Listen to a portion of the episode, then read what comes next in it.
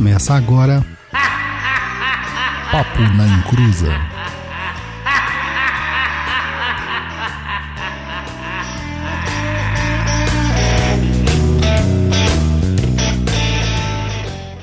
Começou, aqui é Douglas Rainho e essa é a história que um amigo de um amigo meu contou para mim. Olá, meninos e meninas, aqui é o Roy e eu peguei trauma de terreiro por causa de um baiano.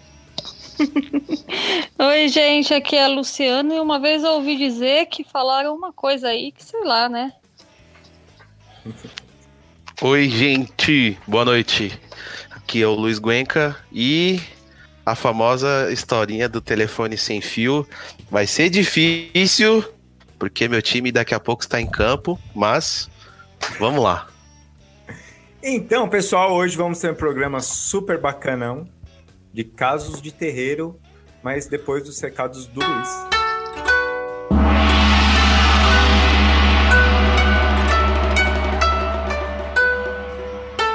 Recados do japonês, né?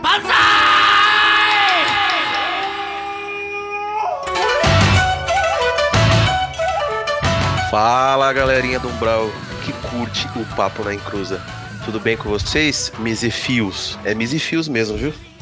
É, Então, hoje, aqui, só para avisar, para os sortudos dos nossos apoiadores, que as HQs da editora Draco já foram despachados pelos Correios.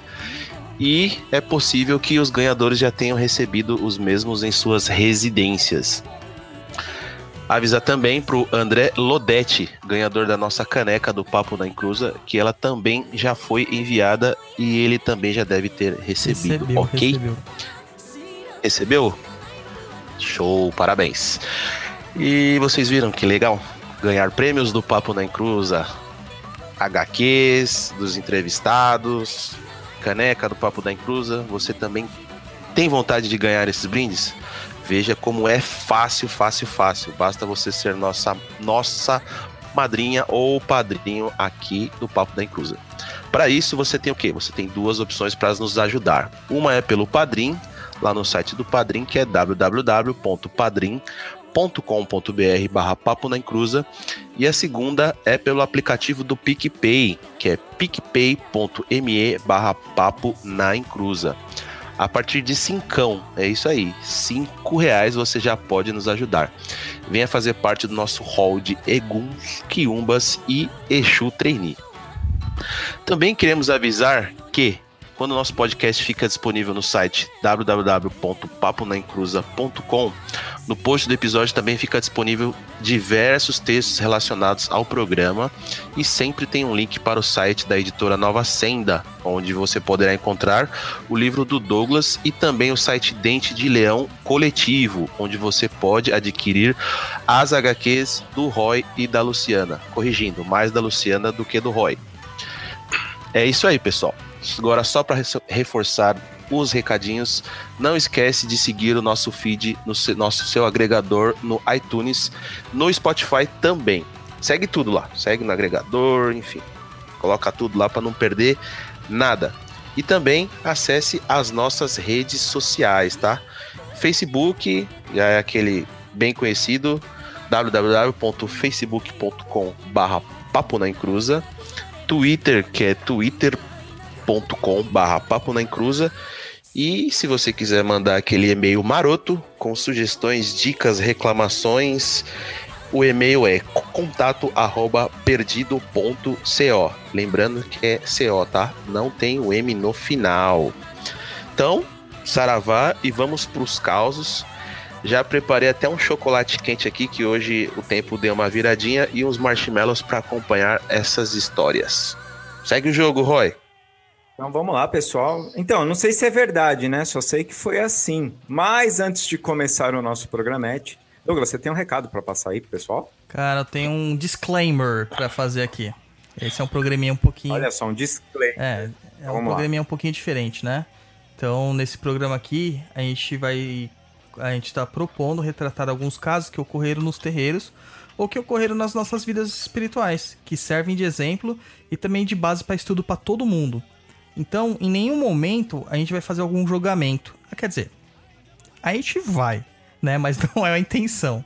A gente não quer taxar ninguém de forma preconceituosa, também não quer ofender ninguém. E da mesma forma, a gente também pede que todos sejam educados quando se reportarem as informações contidas no episódio. É, má educação não é sinal de sabedoria e ela será realmente repelida.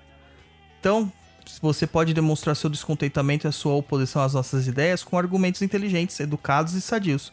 Não é porque a gente não concorda com algo que a gente deve ser mal educado com os outros. Respeito é a chave para tudo.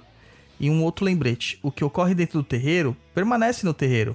Ou seja, por isso mesmo que as informações que aqui serão passadas são apenas para informação. E os nomes das pessoas que foram alterados, claro, para preservar as suas identidades. É isso aí. E aí, Douglas? Vamos começar então? Não. Sempre assim, então? Não, cara, é, é porque assim, tá ligado? A gente vai começar e amanhã eu já tenho duas, três, quatro críticas no meu inbox.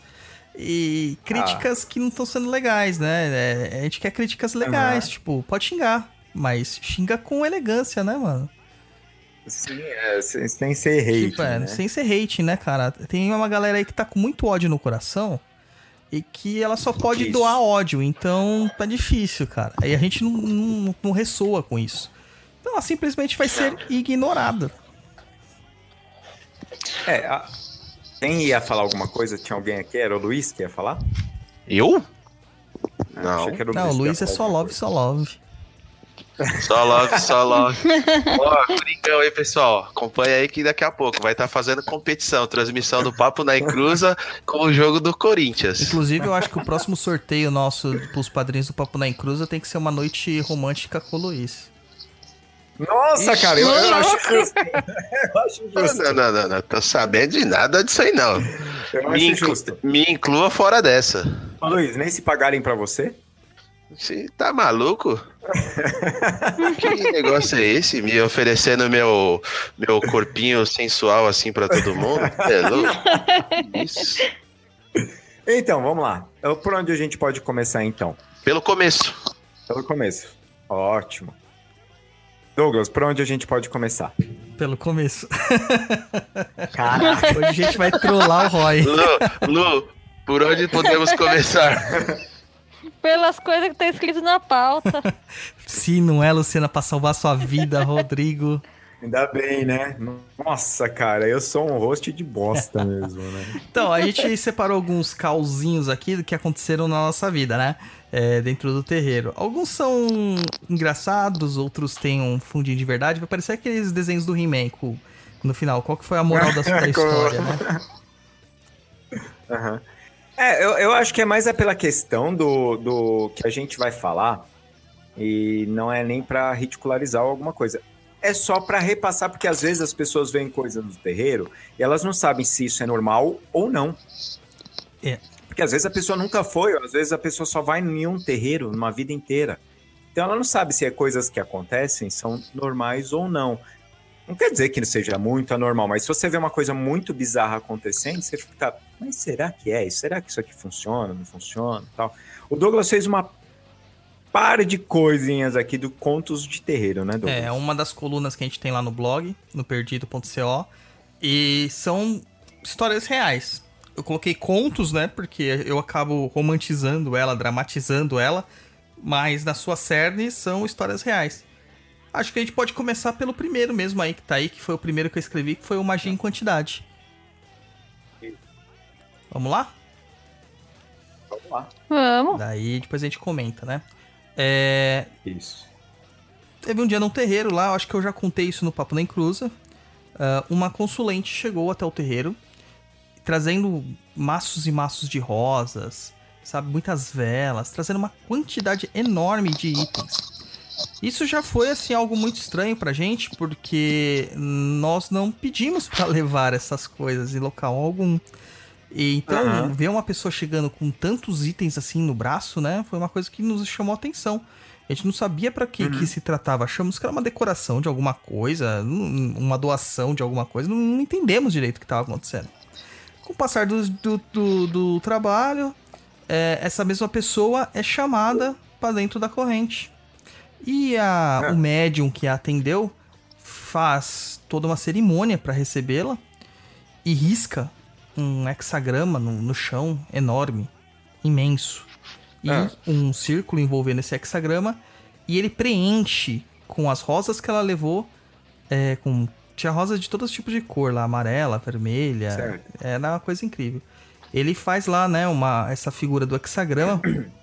Ele cria um círculo de rosas brancas, é, coloca vermelho na estrela, amarelas para completar os espaços que ficam entre o hexagrama e o círculo. E foi colocando velas nas pontas das estrelas acesas e várias piras daquela, daquele material com latão, né? Mas a gente sabe que aquilo lá não é baratinho, não é que nem você comprar uma vela, né? Tipo, custar um, aquele lá deve custar uns 40, 50 reais cada um. Era um hexagrama, então eram seis. Ela levou tudo isso. Colocou álcool dentro, tacou fogo, ficou aquela pirotecnia incrível. Cara, de ver, era lindo. Era lindo. Só que, que acontece? Tinha gente na, na assistência que tava vendo aquilo e tava se sentindo mal. Tava se sentindo Olha mal só. com a situação, né?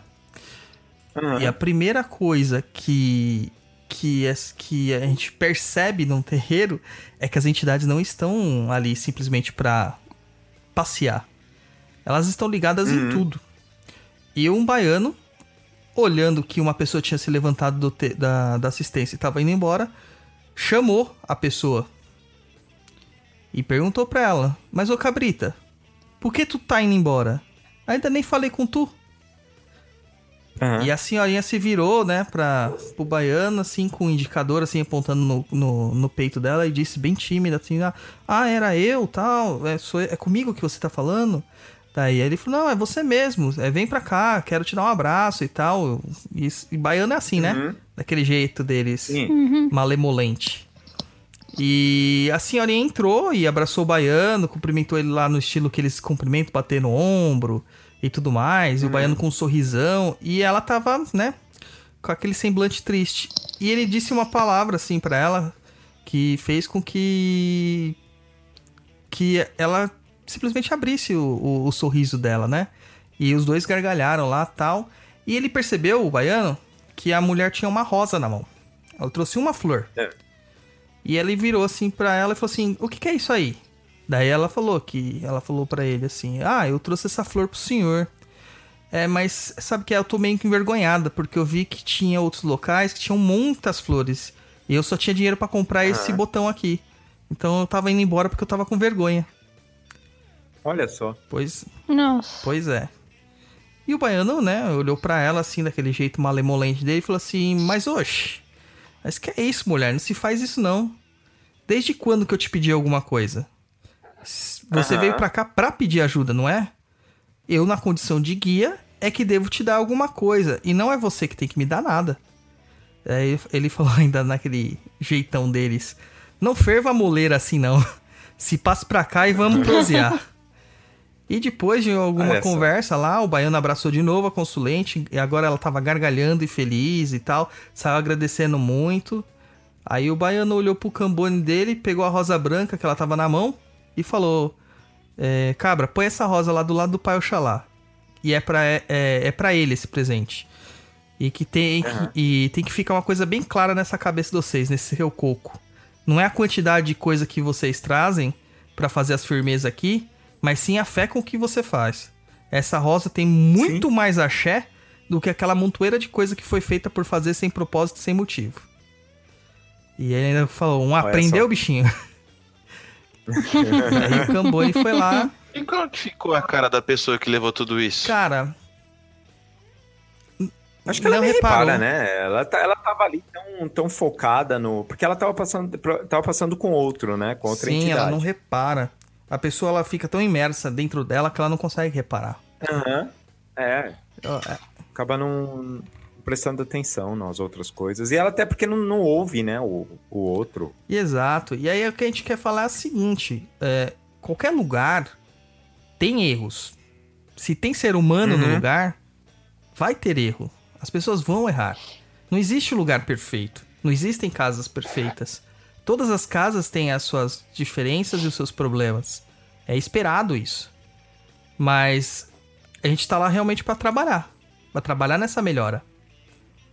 Eu todos os. É, você tá, você tá, Você tá lidando com pessoas ali, né, Douglas? É, às vezes a pessoa ali tá com bom humor, outra quer aparecer um pouco mais e, e por aí vai, né? Então não dá pra. E muita gente desiste de ir, às vezes, na casa porque vê que tem um médium um pouquinho mais desequilibrado, que tá perdido. E é, o- o que o Baiano deixou muito claro nesse dia é que, mesmo no local que tem um médium em desequilíbrio, tem toda uma outra corrente forte firmada com guias espirituais que estão atentos e que não vão permitir que um filho com necessidade verdadeira e merecimento não vai ser atendido. Ela estava indo embora e ele trouxe ela para a corrente para ser atendida. Aham. Entendeu? ser-. Essa é a firmeza da É, Umbanda. acaba. Sim. Acaba trazendo, né, o, o, o consulente ali, até pra, pra- Porque aquele negócio, né? É, a, a Umbanda, ela é visual. Sim. Ela é visual. E você fica ali, você fica prestando atenção nos trabalhos, tudo que tá acon- rolando ali.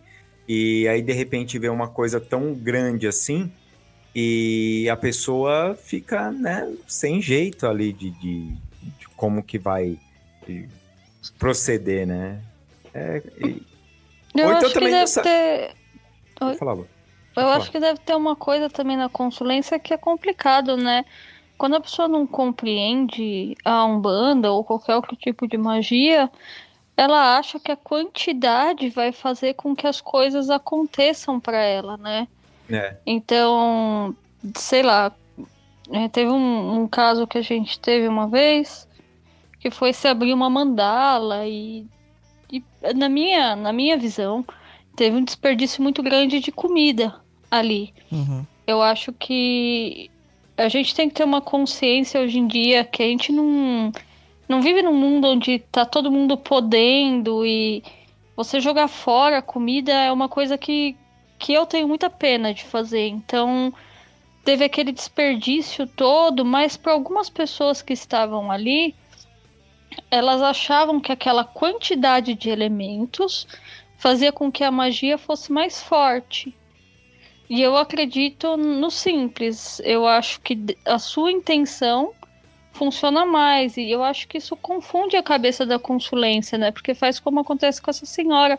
Ela chega até a ficar sem graça. Sem graça. Porque às vezes também aquele negócio até de querer presentear o guia, porque eu digo isso, vai, para minha mãe. Minha mãe, ela adora presentear um guia. Ela tem esse costume. Porque na cabeça da minha mãe, como ele ajuda ela, ela contribui para ele dando uma flor, comprando um cigarro, alguma coisa assim.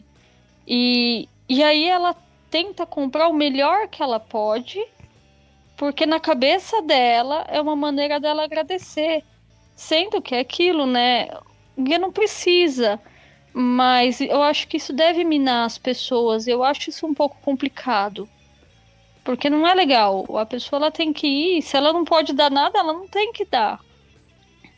Não vai, o guia não vai deixar de ajudar ela porque ela não deu uma flor. Olha, hoje eu não trabalho porque eu não vou ganhar nada, né? Só Lu. que. Oi. E você acha isso tanto pro, pro, pro consulente quanto pro, pro médium de. O médium também da, da corrente? Eu acho assim, infelizmente, é, é tudo dois pesos e duas medidas, né? Eu acho que tem médio que sim vai e desce. É. Ele quer que tenha o melhor pro guia dele. É, eu acho Hum. que tem médium que gosta que, que faça essas coisas, porque é, tem gente que ela. Eu não sei, é uma visão minha. Tem gente que acha que o visual, né? Quanto mais elementos eu colocar, mais forte a magia fica. Porque tem pessoas que acreditam mais na força do elemento Uhum. do que na, no- na força de realização dela. Eu acredito no inverso. Não, não tô falando que é certo ou que é errado, não. Até mesmo que cada um acredita no, no que quiser. Não, não tem cartilha de certo ou errado na, na magia, né? Tem que a gente até brinca, de, né? De parar um Nem pouco, sei né, se isso bom senso. É, não, é, assim, eu penso assim, se para aquela pessoa aquilo tá certo, ok, ela deve fazer o que ela achar que tá certo. No momento que ela tem que pensar que ela não vai constranger ninguém, ou que Sim. ela não vai fazer a pessoa gastar um dinheiro em demasia, às vezes que ela não pode, é a mesma coisa, vamos fazer uma magia para prosperidade? Vamos. Você compra 15 melão. Você, só você, tá bom, Rodrigo? Você vai comprar 15 melão. Mas se você tá fazendo uma magia para prosperidade, é porque você tá passando por alguma dificuldade. É. E convenhamos que algumas coisas custam caro. E assim, ah, vou fazer uma magia para prosperidade para algum para ele ajudar a abrir meus caminhos. Eu acho até que algum, se, se ele olhasse, ele ia falar: puxa, cara, você não precisa disso. É, mas é uma visão minha também. Tem gente que vai olhar e falar: não, algum gosta de receber tudo na fartura, tá certo. Mas eu acho que tá certo no momento que você não prejudique ninguém e que não constrange as pessoas também. E que seria importante, acho que se a consulência compreendesse também essa parte, né? Que ela é, ela não, não tem que, às vezes, tirar do bolso dela um dinheiro que ela não tem para fazer uma coisa grandiosa porque ela vê outras pessoas fazer. É que é muito difícil, né? O, o Douglas uhum. deve ver isso, deve ser muito complicado. O que passa na cabeça da consulência quando vê uma coisa dessas? É, é muito difícil, muitas vezes né? elas se sentem agredidas dentro da sua simplicidade, né? Porque pode acontecer isso. E a pessoa acha que ela não é Sim. é merecedora de, de ganhar um benefício das entidades, né? O que é uma judiação, né? Porque você pega a pessoa, é, às vezes lá, com muito mais é, necessidade, e ela não, não, também não é questão nem de medir, né? Porque esse, esse é um tema delicado, porque a gente não tem que medir a maneira que as pessoas fazem as coisas, ou. Ah, eu, eu quero pôr 100 velas pro meu caboclo. Tá bom, tá bom. Você quer pôr 100 velas, mas aí você não pode cobrar que outra pessoa faça a mesma coisa se aquela pessoa acredita que com uma ela resolve o problema dela. Se a gente for pensar no pressuposto da Umbanda, que é a simplicidade, uma vela, um copo d'água, às vezes poderia bastar. Mas se dentro de você você tem, tem crenças, tem necessidades e tem é, é, condição, e foi o que eu falei, do momento que você não constrange ninguém e nem obriga as pessoas, é que no fundo acaba constrangendo. É aquilo que o, que o Douglas acabou de contar do conto. É uma pessoa que às vezes não tem aquele, aquela condição, ela vai olhar e falar, puxa, eu, puta, eu queria dar um negócio legal pro baiano, mas a pessoa tem uma, uma florzinha, o cara trouxe 100. E, e eu acho que também tá ligado aquela coisa da. Como é que é? De pagar a promessa, então você tem que pagar aquilo bem pago, né? É o negócio do agradecimento, que eu até comentei da minha mãe. Na cabeça dela, ela vai ter que comprar o melhor charuto. Sim. Mas ah, é, não precisa. Não, mas ela tem que fazer, porque na cabeça dela funciona que aquilo é uma maneira dela agradecer por alguma coisa que foi feito para ela. É, e é muito difícil você você tirar isso das pessoas, ao mesmo tempo que às vezes com uma informação tudo, né? Você se você informar, mas eu acho que também tem lugares que são tendenciosos, que o médium, o pai de santo, seja lá o que for, ele também acredita nisso. E aí é ruim, porque às vezes contamina outras pessoas. Sim. Eu, é, eu, eu, acaba é, levando é, aquilo como verdade, né? É, é muito, é bem, bem complicado esse tema, porque a gente não tá querendo ferir os ideais de ninguém. Mas são coisas que a gente tem que pensar, né? Sim. Não, até porque a gente vai passar a falar coisas legais também que acontecem em terreiro aqui, né? Poxa, não, tem muita coisa legal no terreiro. É, eu acho, eu acho assim, a coisa que, que para mim, que mais me incomoda quando eu vejo é desperdício de coisa de comer. A gente tá vivendo num mundo onde é tudo muito complicado. Você jogar fora coisas de comer é muito complexo.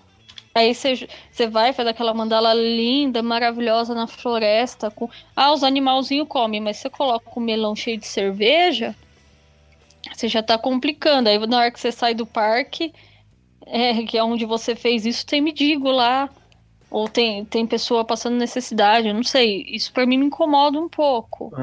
Uhum. Mas é uma visão minha. Eu entendo a necessidade de algumas coisas, mas não entendo, às vezes, os desperdícios. Mas eu também não vou olhar, é, tá errado. Não, porque aí é dentro da concepção de cada um, né? Muita coisa uhum. é, é, é ah, é como se fosse o seu, né? O, é o que você crê. É complicado, porque tudo isso a gente mexe com fé, mexe com um monte de coisa, né? Mexe com o ego também. Sim. Mas aí é, ninguém tá aqui também pra falar quem tá certo ou tá errado. O- muitas vezes também as pessoas levam é, presentes para o médium, né? Achando que o médium é a entidade. E Ah, a gente, eu pelo menos, sofro com um grande problema com o rompimato, por exemplo. Que tudo que ele ganha, ele dá. Tudo. E não dura. é na mesma gira. Certa vez ele recebeu é, alguns cristais, uma drusa linda de cristal de quartzo. E ah, algumas hematitas. Meu, ganhou bastante, bastante pedras. Ele trabalha muito com pedras, né? Ele gosta. E no mesmo dia todas foram embora. Todas. Nossa. Ele distribuiu pro, pra É, consulência. uma outra vez ele ganhou um- um- uma guia vinda da Bahia, cheio daqueles frufru, né? Foi embora. Entendeu? E assim vai. Só um minuto. Só- Deixa eu só falar um negócio. Viu quem entrou. Está assistindo você, Douglas Rainha? Não, quem está assistindo? Sua tia, sua grande inspiradora aí no mundo da a minha tia macumba. Regina? Isso, sua tia Regina está ouvindo aí ao É, vivo. Um dos grandes motivos de eu ser macumbeiro hoje em dia é por causa desta grandiosa mulher. Um beijo, tia. Aê, tia Regina, seja bem-vinda. Seja bem-vinda. Manda um salve aí pra nós. Põe ela ao vivo. É, ela tem histórias incríveis, cara. E são histórias muito inspiradas e histórias reais, né? Minha tia é uma daquelas médiums antigas ainda com mediunidade inconsciente, que é tomada pela entidade e participou de muitos rituais de prova, né? Que hoje em dia as pessoas. A gente sabe que não é necessário mais provas. Não bem que não seja necessário, mas a gente não tem condição mediúnica mais pra fazer isso. E a gente ouve umas bobagens por aí, entendeu? É, tentando diminuir a capacidade mediúnica das pessoas que vieram antes da gente. E são esses que pavimentaram o caminho pra hoje a gente poder estar aqui. Então a gente tem que sempre ter respeito. Chegar onde a gente chegou. É né? lógico, a Umbanda é ancestralidade. E os nossos ancestrais são os nossos tios, nossos pais, os mais velhos, né? Os nossos avós. Sim. E as pessoas se esquecem disso. É. É, verdade. E, ô Douglas, e tem aquela história lá do Nem Tudo Queima. Cara, essa foi engraçada, né? Porque aconteceu comigo, mano. E o pessoal que gosta de Exu, né? Essa é uma historinha de Exu. É, lá na, onde nós trabalhamos, as giras são diferenciadas entre gira de direita e giras de esquerda. E as giras de esquerda geralmente são fechadas, elas são abertas apenas a convidados. É uma regra da casa que eu acho muito pertinente e vem de encontro com o que nós falamos no programa passado, com a opinião até da Luciana sobre as giras serem fechadas realmente para quem precisa.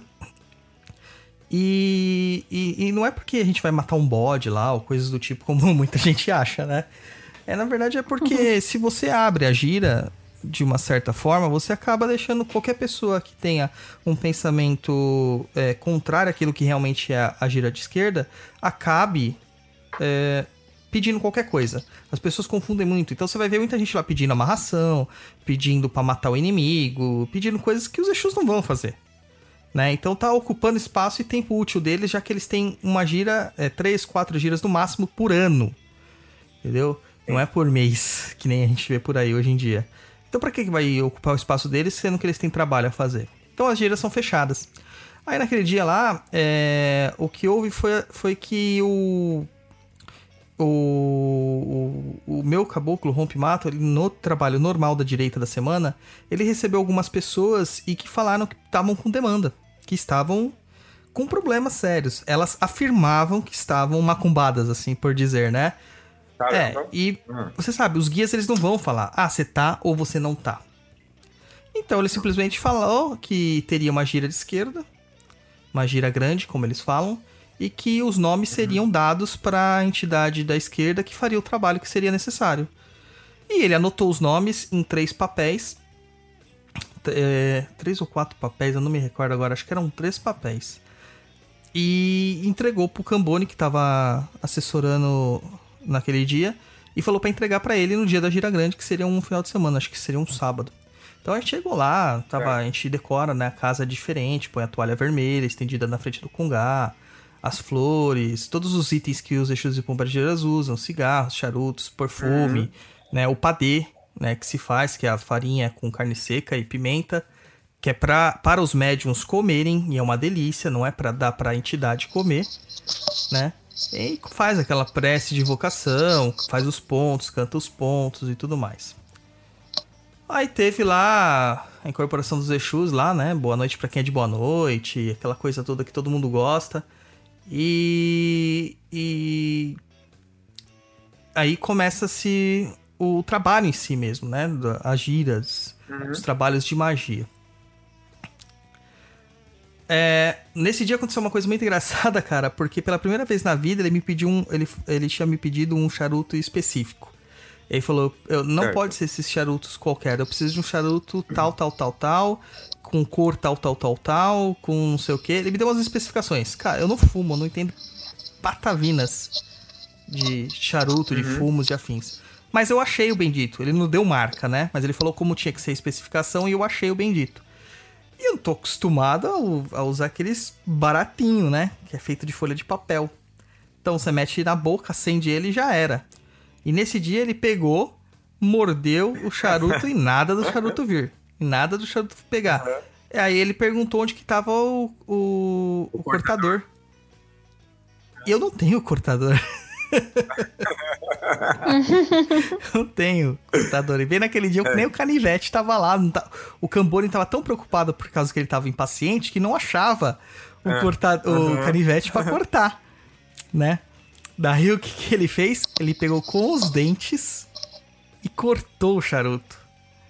Mas ele cortou no... Caramba, na, dentada. na dentada, com uma precisão tão grande, cara, que ficou retinho o negócio.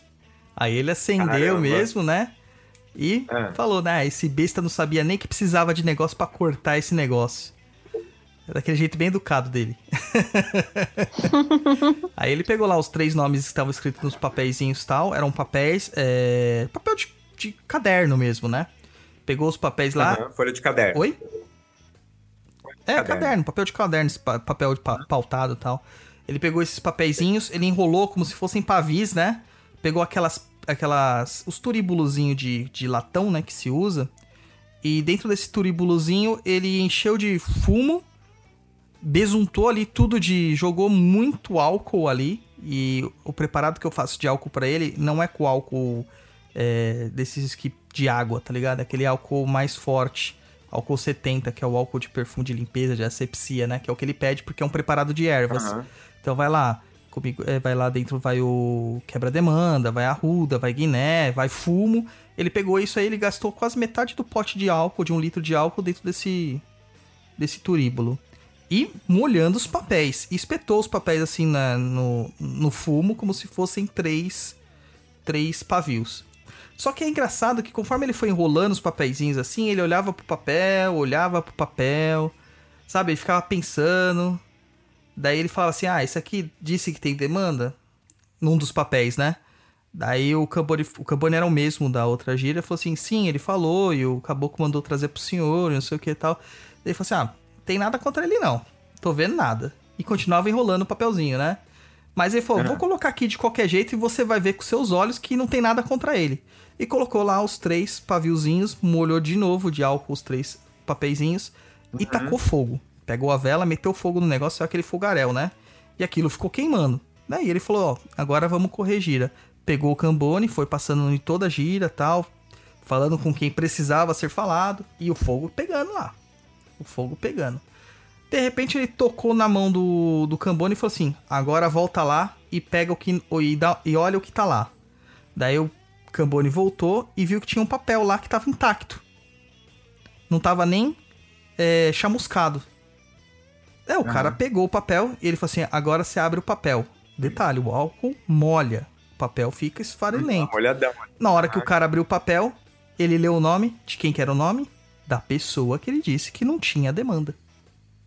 Olha e ele ainda falou, né? Que isso aqui eu deixei bem gravado. Até, até depois escrevi lá no conto. Falei assim: ele falou: quando não há, não há.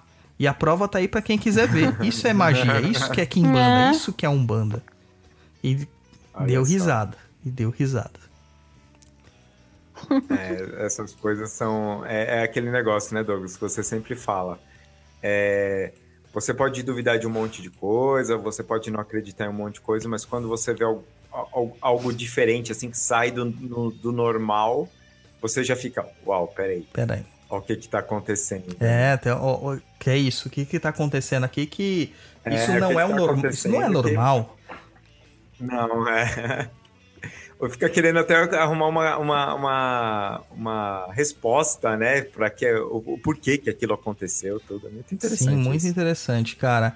É, porque, meu, não tem explicação física pra isso. Estava todos os papéis no Uhum. mesmo local, com o mesmo tipo de vento, sabe? Tava todos embebidos de, de álcool, todos pegaram fogo, a chama tava ali lambendo eles.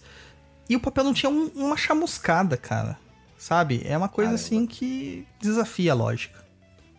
Aham. É, uma vez aconteceu uma coisa interessante com a gente no terreiro. É, a gente tava como consulente e era gira de erê, né? Então vocês já sabem a maluquice que é, né? E como?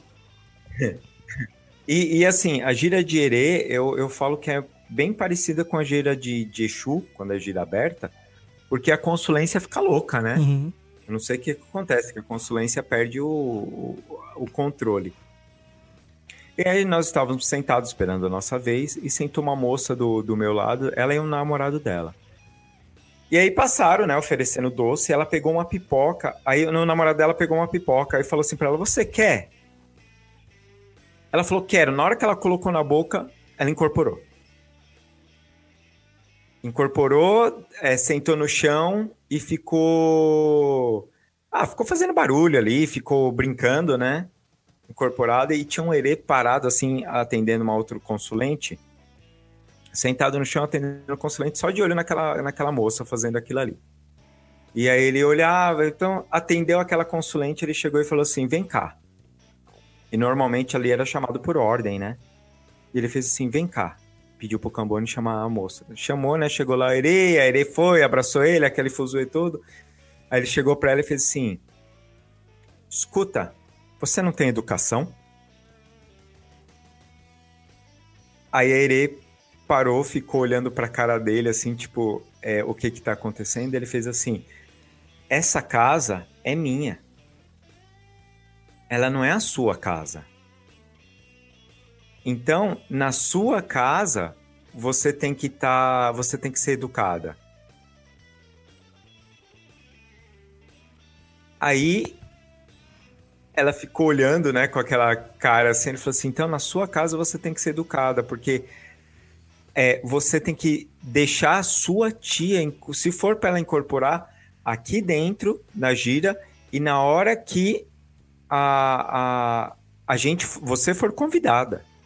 E você não foi convidada. Ô, louco, esfrega. É, aí ele fez assim: agora chama sua tia de volta aqui.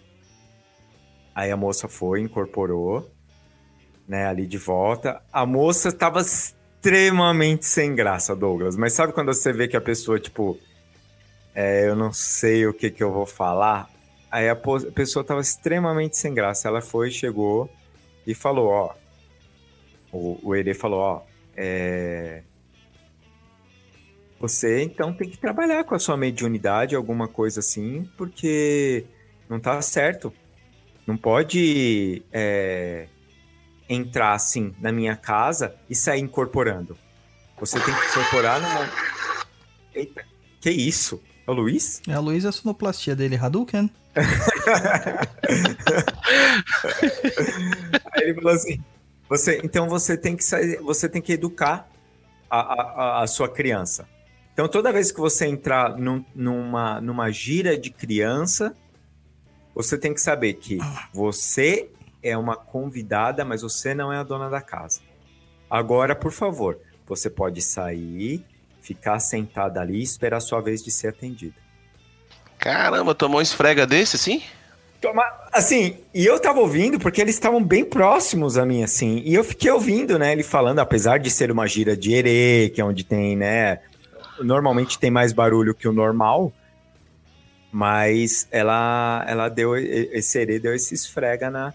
Então, tá vendo, ó, existe casos interessantes também que acontecem, né? E não voou, Mar... não voou Maria Mola esse dia, não? Na cabeça de ninguém, não? Não vou, não vou. Lá era tranquilo com isso, era tranquilo. Essas, essas coisas assim a gente não viu. Cara, eu tenho, Mas nós vimos uma pessoa tomando esfrega de herê. Eu tenho uma história de herê também que tá aí na pauta que acho que a gente já pode colocar até na sequência. Pode, pode colocar É, sim. que Aham. foi quando, já que ele gosta de fazer gente passar vergonha, né? E eu tenho, eu já falei isso aqui em outros programas, eu tenho um problema muito grande pra incorporar herês, cara, justamente por deixar esse lado infantil tomar conta de mim, né? Eu tinha vergonha de incorporar um caboclo porque ele ia gritar, imagina incorpor- incorporar um herê que ia se jogar no chão. né? Então, é, é- a gente tem que assumir as nossas, as nossas dificuldades, né? A gente tem que assumir. Ah, é importante, é importante. É, não existem super médiums, não existem médiums perfeitos, até porque se o fossem, não estavam encarnados, né? E eu lembro que teve uma festa de Cosme e Damião e aquela coisa toda de, como você falou, aquela aglomeração, porque aparece gente do bueiro, mano. É, não, gira de herê. Gira de herê e de Exu é a gira mais lotada Fora que que os vi. pontos são muito legais, né? Cosme e Damião, São, são, a são. sua casa cheira, cheira cravo, cheira rosa, cheira flor legal. de laranjeira. É muito legal, né? E eles chegam lá todos felizes, sorridentes e tal, começa a cruzar as perninhas, fazer perninha de índio lá, tal. Oi, tio, tia, cheguei, tô feliz. Aí eles se, se bagunçam todos, se comem. Aí os herês estavam lá comendo doce, pedindo água, água, água doce ou água de bolinha, né? Que eles falam, as guaranás e tal, aquela Aham. bagunça toda. Completamente imundos. E o, o herê que se manifestou lá, em mim, no caso, fica indo no seu canto, não se mexia e tal. Imagina, eu sou um médium consciente, cara. E eu achando aquilo muito Aham. estranho. Por que, que o herê. Foi a minha primeira gira de Cosme, né? Falei, por que, que meu herê não tá no meio da criançada brincando? Será que eu que tô controlando ele? E sabe, aquela dúvida batendo no coração. E, meu, a gente ah, via a gente oferecer doce e ele não comia. E, cara, Olha eu só. amo doce. era a desculpa perfeita. Era o dia perfeito pra eu empanturrar de chocolate, né? E, meu, não adiantava. Ele não pegava. Tudo que eu oferecia pra ele, ele falava assim: Eu não gosto disso, é ruim. Eu não gosto disso, faz mal. Daí perguntavam pra ele: Ah, mas você não gosta de guaraná, você não gosta de bolo, do que, que você gosta então? Aí ele falava assim: Ah, eu gosto de comida. Comida. Olha Daí só. Ah, as pessoas olhavam pra ele assim meio estranho, sabe? O que é comida pra um, herê? Comida é doce, né, meu? então daí falou assim, ele perguntou pra ele, mas o que, que você quer? Ele falou assim, não, não quero nada, tia, só quero ficar falando com as pessoas. Ah, mas tem Olha que ter alguma coisa que você quer comer. A Camboni ficou assim, sabe? Forçando a situação. E, meu, aí o herê virou e falou assim, tia, eu não tenho corpo, eu não vou precisar de comida. Mas se você quiser, tia, eu gosto ó, de pêssego, de melancia, de melão, de mamão, de banana, laranja, limão. Aí começou a falar um monte de fruta, só frutas, sabe? E dando risada. E ele falou assim: também bebo água gostosa, aquela água que tem dentro da frutinha. Cara, é suco, né, pra gente. aham, aham. Aí a, a Cambone olhou pra mesa, procurou tal, e ela voltou toda assim, sem graça, falou assim: ai, desculpa, mas não tem, não tem nada disso que você tá pedindo aqui, só tem doce, né? Pô, não tinha uma fruta na mesa. Aí. aí ela chegou assim: ah, mas eu vou pegar um negócio ali que você vai comer. Você vai comer. Chegou É. com uma bandeja com vários sanduíches, né? Enrolados no papel alumínio, assim, e entregou pra ele um. Aí ele olhou aqui e falou assim: Tia, não, eu não como animal. Ela olhou pra mim, assim, incorporada, tá ligado? A Cambone já achando que era eu, o médium, que era vegano. Só que eu não sou. Aham. Eu sou muito carnívoro.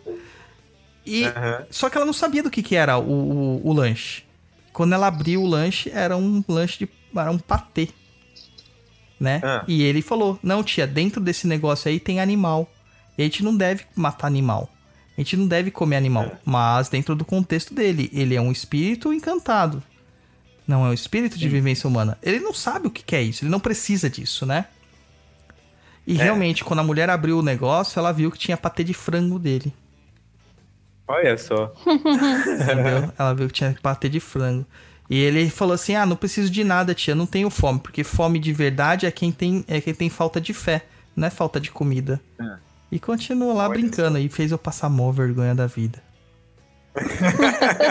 Não, não, a, a maior vergonha Ele é foi quando ele chato. falou que ia fazer estrela do mar, cara. Ia brincar de estrela do mar e pegou uma casca de banana É. no meio da praia e colocou na cabeça. Esse foi o pior dia. Imagina o Douglas.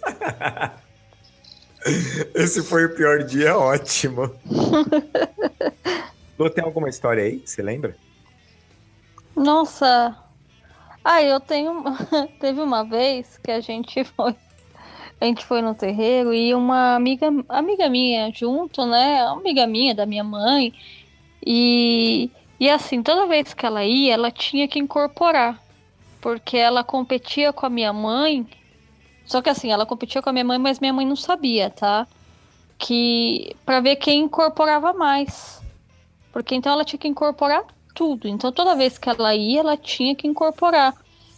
E nesse. Era a gira do quê? Ruarerê? Era Jerê. É, foi na Jerê, né? E porque assim, todo o resto ela incorporava e minha mãe nunca incorporava nas giras. E nesse dia, minha mãe incorporou o Herê. Minha mãe ficou toda feliz porque ela nunca tinha sentido, né, tal. E essa moça começou a ficar putaça porque ela não incorporava. E ela começou a ter uns crime-leak na cadeira, você lembra? Ela começou. Ela começou a chacoalhar a cabeça assim pra trás e ficava assim: Ai meu Deus! Ai meu Deus! Ai meu Herê! É meu herê. Ai, meu herê tá vindo. E ela. Aí chegou num ponto, porque assim, todo mundo que tava ao redor começou a ficar assustado, porque ela falou assim: Ai, meu herê tá vindo! Ai, meu herê! Ai, e parecia que ela tava. Gente, parecia que ela tava tendo um orgasmo. Era uma Parecia, coisa. é, parecia, parecia. é. Que, e assim, ela é uma mulher que ela usa decotão, tudo. Então, aquela mulher daquele tamanho, fazendo aquelas coisas lá, eh, constrangeu a gente, os rapazes que estavam perto saíram de perto. E eu cheguei num ponto que eu fiquei com tanta vergonha, que eu fiquei com tanta vergonha que eu larguei ela sozinha com o Rodrigo. Aí o Rodrigo ficou tão puto comigo porque ela ficou lá fingindo que tava incorporando. Não, aí tinha uma amiga nossa que a gente ficava assim, ela, ai, eu quero ir lá junto lá na, na, na gira pra brincar. Ela falava assim, vai, entra lá. E o Rodrigo Entra lá. assim, não! E eu ficava, não, você não vai entrar. Você tem que controlar isso aí. Isso aqui não é bagunça, não. E, olha, eu vou falar uma coisa, viu? Que situação de bosta, cara. É, a gente não sabe onde se enfiar nessas horas, né? É porque você vai fazer o quê? É, é, é, é horrível você dar. Não, é É porque ela, numa- ela era num adulto. Num, num adulto, né? Não, e ela era o tipo de quando ela incorporava a pomba gira, ela descia até o chão. Eita! É. Era a pomba, era pomba gira fanqueira. E, e aí ela, ela chegava e ela, e ela descia até o chão, só que assim. É, é, foi o que eu disse, ela, ela é uma mulher extremamente chamativa, porque ela tem um, um corpão, ela é, ela é bonita, tudo. E é, aquilo tinha um pouco mais a ver com talvez com a autoestima dela. Eu posso dizer isso porque eu conheço ela há mais de 20 anos, então eu acho que eu tenho, eu posso dizer das pessoas que eu conheço. E, e ela fazia aquilo para chamar a atenção. E era uma coisa assim que você olhava e falava, meu Deus! Porque aí a gente entra num ponto que é bem engraçado, né? Quando a gente pega pessoas incorporando e pessoas que fingem que incorporam ou elas acham que incorporam pra. Ah, sei lá pra quê. E ali, ali, ali, no caso, eu sei que tinha uma competição com a minha mãe e era muito engraçado, porque quando ela incorporava as pombas gira, os, o Cambone adorava. Porque ele olhava. ele, eh, toda vez que ela chegava, ele olhava, porque ele já sabia que a pomba gira dela ia descer até o chão. Aí. Ia, ia. E assim, dá vergonha, porque você olha assim e você fala, nossa, gente. Porque, cara, ah, dá vergonha, depois você vai embora com a pessoa, né? É um pouco. Não, o pi- o pior é, o pior é assim, Douglas. É, é, eu, eu, eu sou uma pessoa que eu sou chato. Ah, Não, o Rodrigo. O Rodrigo, nossa, gente, ele descia das tamancas, ele ficava nervosaço e eu ficava com tanta Não, vergonha. não, a alheia Luciana não ficava. A Luciana fora. levantou e a mãe dela fez assim: Eu vou no banheiro. A Luciana falou assim: Vamos no banheiro. E saíram assim, tipo. Aí eu fiquei: Caraca, eu, eu não sou amigo da mulher. E essa mulher estribulhucando aqui na, na cadeira. Aí eu olhava pra cara dela e falava assim: controla isso daí. Isso é só coisa da sua cabeça, controla isso daí. E ela ficava chacoalhando né, aquelas cadeiras de plástico, cara, que a qualquer momento ela ia parar no chão de tanto que ela chacoalhava, tipo Emily Rose, sei lá, possuída, cara. Nossa, que raiva. Quando a Luciana chegou com aquela carinha de pau típica dela, eu olhei e falei assim: você não, não tem vergonha, né? Por que, que você não ficou aí? Falou, ela falou: ah, eu não, deixa ela lá aí. É, eu falei pra ele, larga a mulher aí, vai, vai, vai no banheiro também, vai mijar, dane-se, larga ela, ela é adulta. Deixou o B.O. na sua mão pra você passar vergonha sozinho. Deixou, deixou. Eu passei muita vergonha. Eu passou vergonha você e a Ana, os dois ficaram lá passando A Ana não passou vergonha, não, porque ela não, tava curtindo. A, a, Ana dava pilha, ela colocava Ana ficava, pilha na Vai moça. lá, incorpora seu, seu, seu erei, entra lá na gira, vai lá, vai lá. Eu ficava, cala a boca! Ah, isso é uma outra coisa que a gente tem que falar, né, gente? Não é porque você tá visitando uma casa, sentir uma irradiação que quer dizer que é incorporação. Isso. Então não. não vai sair fazendo maluquice é. lá no meio do terreiro, né, mano? Não. É, não, é muito esquisito. Ah, uma vez eu fui num terreiro, os, os, os terreiros de Santo André, né? Sim. E, e esse... Os míticos terreiros de Santo André. E esse foi um terreiro muito interessante que eu acho que cheguei nele quase um ano mas ele era um, era um terreiro muito bizarro, porque ele ficava. Não, não por esse motivo, mas ele ficava no fundo da casa da pessoa. E os médiums. Era família só. Mas, tipo, nunca ia ninguém lá. As pessoas que iam era porque alguém ficava sabendo e eu ficava sabendo. E aí eles faziam a gira. Quando você... Que dia vocês podem ir? Ah, terça-feira? Tá bom, então vai lá. E então era assim que a gente ia. E, sei lá, alguém me chamou e eu fui e tava lá. E ele era muito, muito interessante, porque você ficava sentado na consulência e lá era o quê? Cinco pessoas. Que era consulência, eu e mais três pessoas. E, e aí eles ficavam assim, ah, aquele ali é filho de, de Ansana, aquele ali, ó, é filho de disso. E eles ficavam apontando pra gente e adivinhando qual eram os orixás que que. Bingo da coroa. Ah, que fazia nossa coroa. E é. era muito engraçado. E, e, eu lembro que ele falava assim: Ah, ela é filha de, de, de Iemanjá. Eu. Aí eu falo, só se a Iemanjá estiver bêbada, né? Porque, porque ela entrou no rolê, entrou no rolê de, de, de, de doida. E eles ficavam fazendo bingo com a gente. Era muito bizarro, Douglas, porque assim. Era pessoas diferentes, eram os filhos, o pai e a mãe, né? E os filhos sempre faziam bingo com a gente. Cada semana a gente era filho de um orixá diferente. E esse terreiro ele era assim, aí entra num caso que acho que é uma coisa que é interessante. Você vê a desestrutura. Como não era estruturado para ser um terreiro, aquela coisa, tanto que ele acabou de maneira muito trágica. E a gente saía desse terreiro, a gente brigava. Hum. Era impressionante. Douglas colocava o pé para fora, todo mundo se desentendia. E não deu. Esse terreiro durou um ano e pouquinho. Depois terminou com a família com divórcio, com, com filho um espancando o outro. Oh, e entrou. É, tinha. Porque assim, era esquisito. Sabe quando você entra no lugar, você sentia aquela coisa estranha, mas até aí é, é que nem eu e minha mãe, sempre falava, cara, puta, toda vez que a gente sai de lá, a gente briga. Parece que tem alguma coisa esquisita lá. Mas você fica indo porque você não tem outro lugar pra gente, não conhecia. E terreiro em Santo André é complicado, porque às vezes tem lugares super legais, mas também tem muita casa muito zoada. E essa era uma indicação. E, e meio que era aquela coisa assim, ah, eles eles estão tentando fazer o negócio dar certo, né? Vamos apoiar tal. E aí terminou dessa maneira trágica, mas era impressionante. Era eu, minha mãe, minha cunhada e os pais dela. A gente saía, os cinco brigavam. Era impressionante. Meio que vamos tolerar o negócio porque é o que tem para hoje, mas não, vocês sentiam que não era bem assim, né? Que não tava legal. E depois terminou dessa maneira, o marido e a mulher se divorciaram, os filhos se espancaram lá, teve uma tragédia entre eles. E foi muito bizarro. Foi esse que você Porque- foi convidado, convidada na, pra gira de Não, esquerda não, não? não, esse, esse não. Esse daí era, era.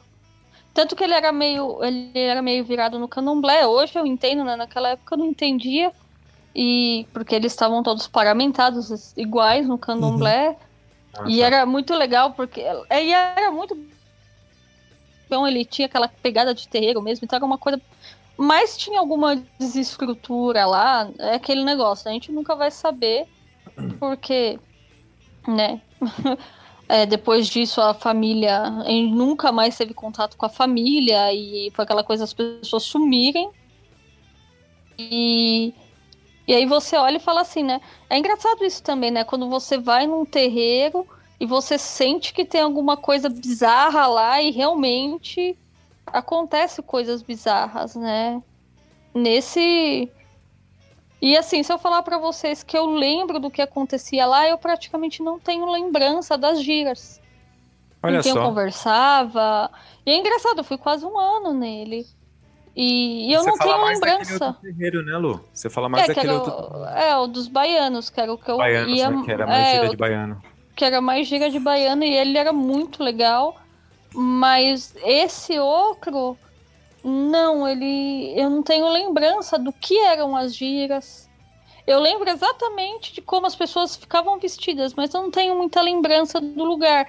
E lembro que terminou muito mal. E, e, é, e é ruim, né? É bizarro saber desse tipo de coisa, porque você olha e fala assim. É, aí entra aquela coisa que às vezes é, a gente aqui fala e as pessoas não gostam, mas será que que ponto você querer ter um terreiro, você estar preparado para isso? É, talvez a gente foi o que eu falei, não sei o que aconteceu lá, mas é, aí entra aqueles pontos que é da gente pensar, né? Até que ponto querer e ser e poder são são, são a mesma chave, né? É. Às vezes não, não é. E, e ali foi o que eu falei, né? Foi um caso muito bizarro, mas eu achava muito engraçado porque eles faziam um bingo do, de que orixá. A gente era filho, fim, todo mundo era filho de Emanjá. É, no fim das contas, a gente era tudo filho de Era o que Emanjá. sobrava. É, é que ela pega qualquer um, né? Parecia isso, né? Porque todo mundo era. E, e assim, você pegava pessoas uma completamente co- diferentes da outra em personalidade e falar todo mundo é filho de Emanjá é muita coisa, né? Mas eles também, todos eles eram filho de Emanjá e. E é, e é muito bizarro isso. Eu acho que esse foi o terreiro que eu mais vi coisa esquisita, assim. Os outros era normal, é. Dentro da normalidade de um terreiro. Que não tem nada de Não, normal. Normal.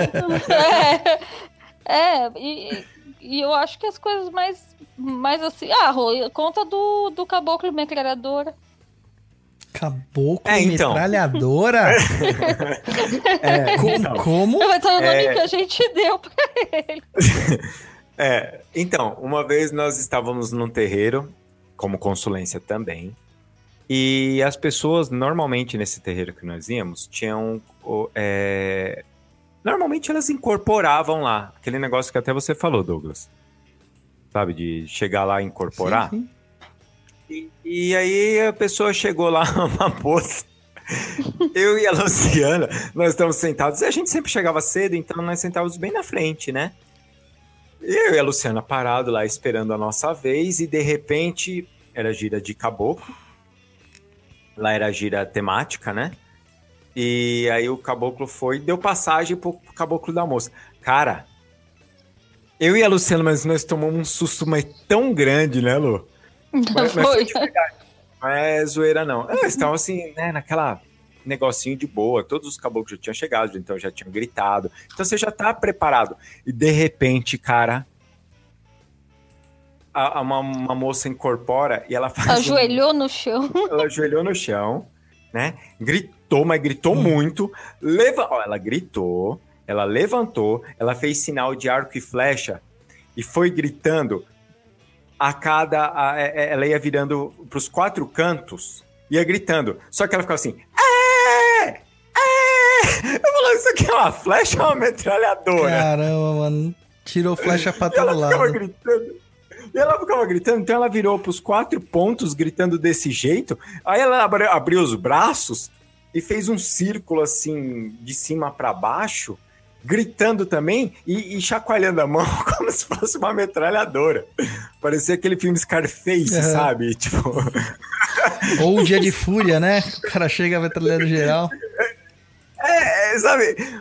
Aí, toda vez que ela ia, ela incorporava o caboclo metralhadora, né? E acabou ficando assim, eu, eu coloquei o apelido, desculpa, gente, de colocar apelidos assim. Mas é que é, fugiu muito do, do esperado, né? Porque normalmente você vê gritando, fazendo sinal de flecha, sei lá, qualquer coisa, mas gritando daquele jeito, fala, meu Deus, você é um caboclo metralhadora.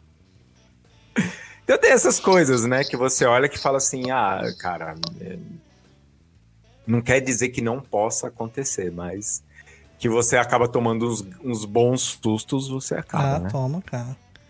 Duro é quando você tá quietinho Deve na assistência ser. e de repente vem alguém que grita do teu lado, você até levanta, toma, sai, mano. Incorpora do seu lado ali, né? Ser, deve ser engraçado ser cambone, né, nessas horas, porque... Assim, você espera as coisas acontecer, mas não, é, você não espera. Oh, e aquela vez também teve o baiano é, peão da casa própria. Ai, Ai meu Deus. Nesse mesmo terreiro. Cara, é, que terreiro que vocês estavam de... frequentando, mano. Você sabe. Eu, eu sei. Ai, ai. Sabe. Meu Deus. Então. E aí tava gira de baiano, né? E beleza, gira de baiano. Só que tinha um, um, um médio incorporado lá, um baiano, e o a consulente incorporou esse. Um, incorporou. Não sei se era um baiano. Só que começou a rodar muito. Muito. Muito. E aí, o, o, o médium era um médium grande, assim, né? Então ele foi, ele. O, o tava incorporado o baiano, ficou assim meio que segurando pra lá não, não não ir muito longe, né? Ficar rodando ali e o Cambone também. Só que o baiano, eu não sei o que deu na cabeça dele, que ele baixou para pegar a, a tigelinha dele com água. Uhum. Cara, na hora que ele fez isso, a mulher saiu rodando, feito um peão. Ela foi fazendo strike na Ela foi fazendo strike na consulência toda, cara. Ela pegou uma cordinha de proteção, ela levou a cordinha de proteção e foi Cara, foi questão de 10 centímetros de meter a cabeça na coluna, cara. Só que era uma senhora. Só que era uma senhora com seus.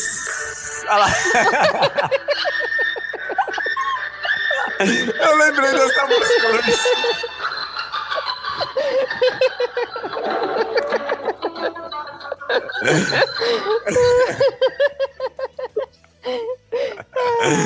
Olha, e, e, aí ela passou a 10 centímetros da coluna.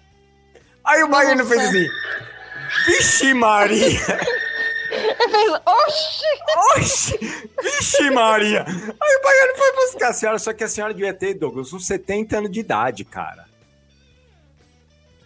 Aí ele foi pegar ela lá, tal, deram água pra ela, colocaram a mulher. Não, cara, eu vi nesse mesmo terreiro uma mulher também, uma senhorinha, cara. A senhorinha chegou lá com aqueles, tipo, andador, sabe? Andador lá, tá, tá tomando passe e de repente ela cata, fecha o andador e começa a dançar tipo Daniel, tá ligado? e começou a dançar e ficou dançando ali e tal, baixou, fez lá um sinal lá, tudo Aí foi, parou, pegou de novo o andador e saiu andando, assim, sabe? Você olha e fala, caraca, como assim, cara? Mas nesse mesmo terreiro a gente viu uma menina que ela devia ter uns 12 anos é. incorporando um tata-caveira. É, foi. Uhum. E foi assombroso, Douglas. Porque assim, é, você sabe a complicação que é, né? E, e ela tava com aquele, com aquele chu lá e ela falava. E era, assim, foi impressionante porque.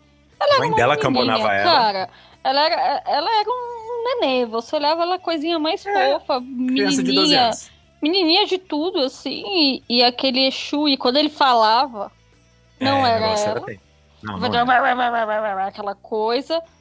E, a um ponto que ele chegou a ficar, lembra? Ficou com, com o dirigente da casa Aham, aham.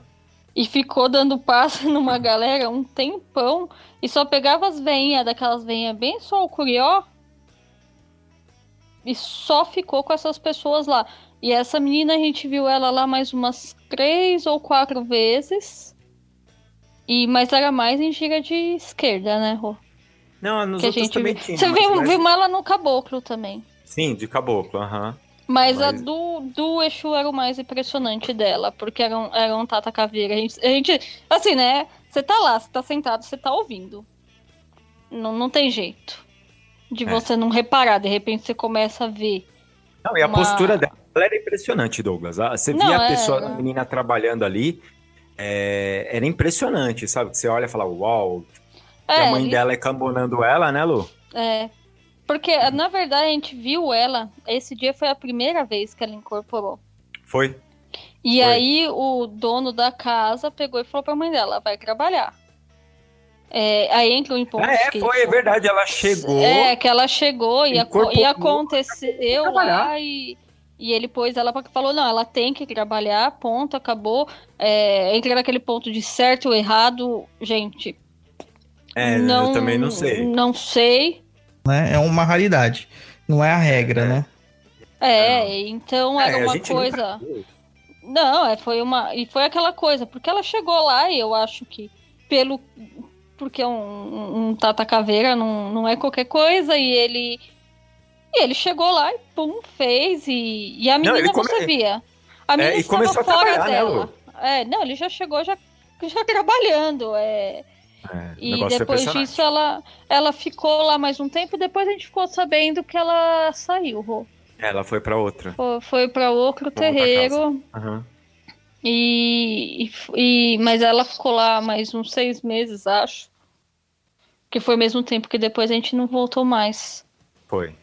Mas assim, é, foi- só foram coisas impressionantes assim que a gente viu, porque É, foi o que o Douglas falou, não faz parte do comum ali. E outra, tá? Antes de começarem, não. Ela não usava é, fumo, álcool. não, é porque até mesmo porque ele o, o dirigente da casa tinha essa noção de que restrição, é. ela é uma menina de 12 anos, né?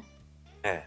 É, Mas não é todo dirigente que tem essa noção. Não, não é, não é. A gente É, soube já é, de casos que de isso aconteceu casos- com crianças, assim, é, e, tipo, virar cachaça e tudo mais.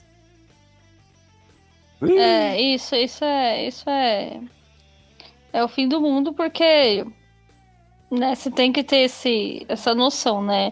Ali como ela era, pelo menos ele tinha essa noção e era um caso ali totalmente especial porque não tinha mais ninguém. O resto era todo mundo cavalão velho. É, e era bastante gente e tal, e aconteceu só aquilo ali, né, Lu? A É, e depois a gente viu ela mais algumas vezes, mas depois a gente saiu e logo a gente viu a mãe dela depois no terreiro que a gente foi frequentar. Isso. Mais E alguma aí- outra história aí, Douglas? Desculpa, Lu. Você tá É, cortando é isso Luciano, mesmo, mano. é, é- é esse tipo de pessoa que ele é. É, uma- é uma pessoa. É, você Desculpa, tá vendo, né? Nossa. Nossa, gente. Vou te falar, viu? Eu não sei como você suporta. Eu já tinha colocado uma vela preta embaixo da cama dele.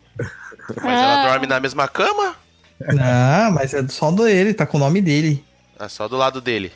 Melhor ainda, já puxa um cabelinho ali, já, e já faz a mandinga. Tá vendo? Que isso? Pro- O cara tem uma mulher que bandeira e ainda fica tirando, tirando ela, mano. Eu teria respeito, no mínimo. Até que Rodrigo é isso, é um poço de vacilo. Então vamos Sim, lá, mais uma história das minhas. Das minhas coisas que eu passo vergonha, né? Porque é isso que meus, que meus guia faz comigo. É... Acho que essa aqui do Preto Velho, cara, acho que é uma das que eu mais gosto, na verdade. Foi, um, foi uma bela lição pra mim também, né? É. O- os Pretos Velhos, eles têm essa mania de, de falar as coisas com simplicidade. Ixi, estão falando que minha voz não tá saindo, ó. É. Oxi, será que voltou agora? O, o Douglas foi Não, abduzido. não, eu tô aqui, eu até manifestei, mas eu acho que deu algum probleminha na conexão e não tava saindo minha voz. Deve ter dado problema na conexão do YouTube. Pode ser. É como eu tô rosteando, as conexões são diferentes, né? Beleza, vamos lá. Então eu vou contar uma historinha aqui que das que eu passei vergonha. É... que é o caso do, do- dos pretos velhos. Preto Velho, cara, é uma das entidades que a gente tem assim um carinho tremendo, só que eles são muito sacana, cara. Porque eles Não. é, não é. Eles sabem que a gente tem aquele negocinho do idosinho e tal, anda devagar com dificuldade. Mas, cara, eles trollam a gente pra caramba, cara. Pra caramba. Entendeu? O Lucas falando que eu fui arrebatado. Não, cara, se eu for, eu vou pro inferno, não vou pro céu, não. Arrebatado é só alma boa. Pessoa não- E o Antônio Morales falou que no Facebook tá normal. Tava no normal no Facebook? Mas alguém, é, alguém mais aí, Ana Clara lá no YouTube falou que tá mudo. É, agora é, já retornou já. É que eles devem estar com delay. Retornou. Aí Aham. depois no outro eu tento fazer uma, uma mistureba, pego do YouTube e do Facebook e tento editar legal. Ui, trabalho que vai me dar. Vamos lá. É, eu, tinha lá o preto velho sentado no seu toco lá, olhando pra gira, fumando seu cachimbinho de buenas. E. É. E perguntou, né? Ô fio, você sabe por que, que você usa branco aqui nesse, nessa terra de chão? Que é o nome que alguns chamam de terreiro, né? O terra de chão. É. Dele. Não, não sei não, meu pai. Por quê? Dele é porque no branco é fácil da gente ver sujeira. Dele, ah, Olha. claro, é isso eu sei, eu- mas eu lavo meu uniforme constantemente, né? O Camboni dizia sempre pra ele. Daí ele falou assim: não, não, não é dessa sujeira que eu tô falando. É da sujeira da sua alma. É que pra lembrar que a alma também tem que ser limpa, sempre, Zenfio. O... Olha. Ele ainda completava assim: o nego vê muito cavalo vestindo farda engomada e alvejada, mas que tá com a alma toda suja. E assim, você consegue entender o nego, não é? Daí o Cambone olhou pra ele, olhou de um lado, olhou pro outro, sabe? Viu todo aquele corpo do mediúnico ali, vestido de branco, sem nenhuma Aham. manchinha no, no- no uniforme, no fardamento. E aí o preto velho falou assim: ah, nego a prefere um um sujo de terra, mas trabalhando, pra ajudar o seu próximo, pra ajudar seu irmão, do que tudo vestido de bonito e de brilhante, sem sair do lugar por medo de se sujar. Daí, e- Olha é, só. Olha. E ele lá, com o charutinho dele, fumando, o charuto cachimbo, fumando e tal. E ainda falando, e vocês estão se esquecendo, filho. Que o nego não tá aqui porque precisa. O nego tá aqui porque quer tá. Olha. Eita, prima. É, né? É. Glória a Deus. Primeiramente, Glória a Deus.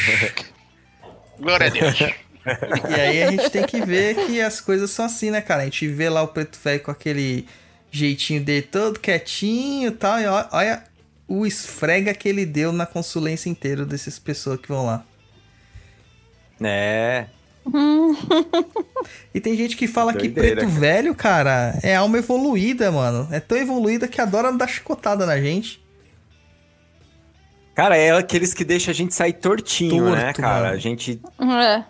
sai tortinho falando com o preto velho, A, cara. Lu... E eles falam umas coisas assim que você fica, tipo, caraca. a Luísa mano. fala. É na a cara, Luísa fala né? isso. Ela fala assim: Nossa, eu estudei pra caramba, tenho doutorado, pós-doutorado, chego na senta na frente do preto velho, ele me fala três palavras me quebra no meio.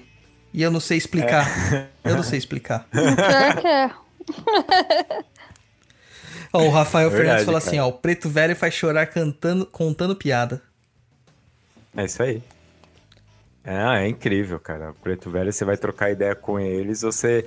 você como eu falei, você sai tortinho, cara. E, e quando ele vai te dar aquele esfrega de boa? É, aquela comida pela beirada, né? É. Tá louco, tá louco. E, cê- cê- e- e aí, e o pior quando ele faz assim, ele te dá o esfrega e faz assim. E o que você acha? Ó, mais alguém falando que o pai do Dodô aí foi abduzido, Não, tá? mas não agora tá eu acho que áudio. tá, cara. É que eles devem estar com delay. É tá com Não, delay. pô, o Bruno Aragão acabou de mandar mensagem aqui. Ué, mas meu áudio tá de Então. buenas. Aqui tá aparecendo no. Até no. Antes não tava aparecendo nas ondas do aqui que tava funcionando, agora tá funcionando na boa. Nas ondas do rádio. É, sei lá, né, nesse negócio aqui que fica piscando. Gente, Ah lá, agora- desculpa, sabe que programa ao vivo é desse jeito mesmo. Mas galera, sabe o que Dodô. vocês podem fazer? Vocês podem todo mundo se inscrever no nosso feed também. Escreve no iTunes. Mas, meu filho, não adianta você falar que as pessoas não estão ouvindo. Agora elas estão. Se inscreve sim, no então. Spotify.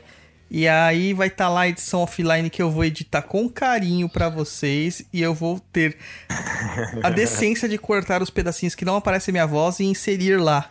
Se não conseguir inserir do outro áudio, eu, eu falo de novo. Eu gravo de novo essa parte. Olha só. Nossa senhora, hein? É louco. Porque aqui a gente dá Isso. valor pros nossos ouvintes, entendeu? A gente Olha não só. cobra pros nossos ouvintes nos ouvirem. Então, por favor, agora que eu falei todas essas coisas bonitas, vocês vão lá e compartilha com todos os seus amigos e inimigos no Facebook, no Twitter. Já E aí, fez, a, mais algum- já, já fez a boa ação do dia? Não, então faça agora. Compartilha o Papo na Encruza com o seu amiguinho no Facebook pra todo mundo, entendeu? Manda um zap pra aquele amigo também, para pro grupo da família. Põe pra todo mundo ouvir o nosso programete. É isso aí. Isso aí. Isso Luiz, aí. como tá o jogo do Corinthians, Luiz? Cara, 0 a 0 você acredita? Você Então, acredita? então, então vai ter... Você acredita? Vamos continuar então o programa. Então, vamos. 0 a 0 15 minutos do segundo tempo e tá 0 a 0 Douglas, e a hipocrisia, Douglas? Puta, mano, hipocrisia. Eu, eu acho que eu tenho que ler esse, esse texto da hipocrisia, É. porque, mano, é, eu tenho que ler com detalhes, porque isso aqui foi um dos textos mais difíceis que eu escrevi pra lembrar o que tinha sido escrito. E ele é simples. Olha mas eu só. vou ler como que tá. Eu vou ler, tá, gente? Então tenham dó de mim. Eu não sou recitador de poema. Em um dia de gira com atendimento à assistência, a consulente fala para o baiano. Mas imagina só, irmão. Ele antes vivia bêbado e aprontava das suas, e agora, depois de tanto erro, vem dizer para mim o que eu devo fazer. Isso é hipocrisia, falava ela sobre seu pai, ex-alcoólatra. O baiano olha para ela, com aquele seu jeito debochado, e disse: Então acho melhor que eu vá-se embora. Tchau, bichinha, que Nosso Senhor do Bonfim te ampare. O Cambone, estranhando a falta de vontade do baiano em ajudar, intercede. Mas meu pai, você não vai ajudar a, nossa irmã? Não vê que ela está em sofrimento? O baiano, já quase de, co- de costas, se vira e diz: Ó, gente, cabra, a bichinha não quer ouvir quem errou e se salvou. Então não posso falar. Quem ela acha que eu sou? Fui assim como vocês. Errei muito, sofri, chafundei na lama e sofri mais. Aí um dia, na misericórdia de Nosso Senhor, consegui pedir perdão e aprender a servir. Hoje eu aconselho justamente a não fazer as bestagens que eu fiz, para que não sofram como eu sofri. E ele ainda acrescentou: Então, para a bichinha não ser também hipócrita, é melhor não falar com um espírito errôneo como eu. Senão ela vai ser exatamente como o pai dela, hipócrita. O Cambone estufou o peito. O Cambone estupefato abaixou os olhos apenas murmurando: Obrigado, meu pai, pela lição. A consulente não entendeu, então Severino pontuou. Só quem já andou pelo Vale da Sombra e da Morte e sobreviveu é que pode te dizer como sair de lá. Quem nunca passou por provas não muda de ano.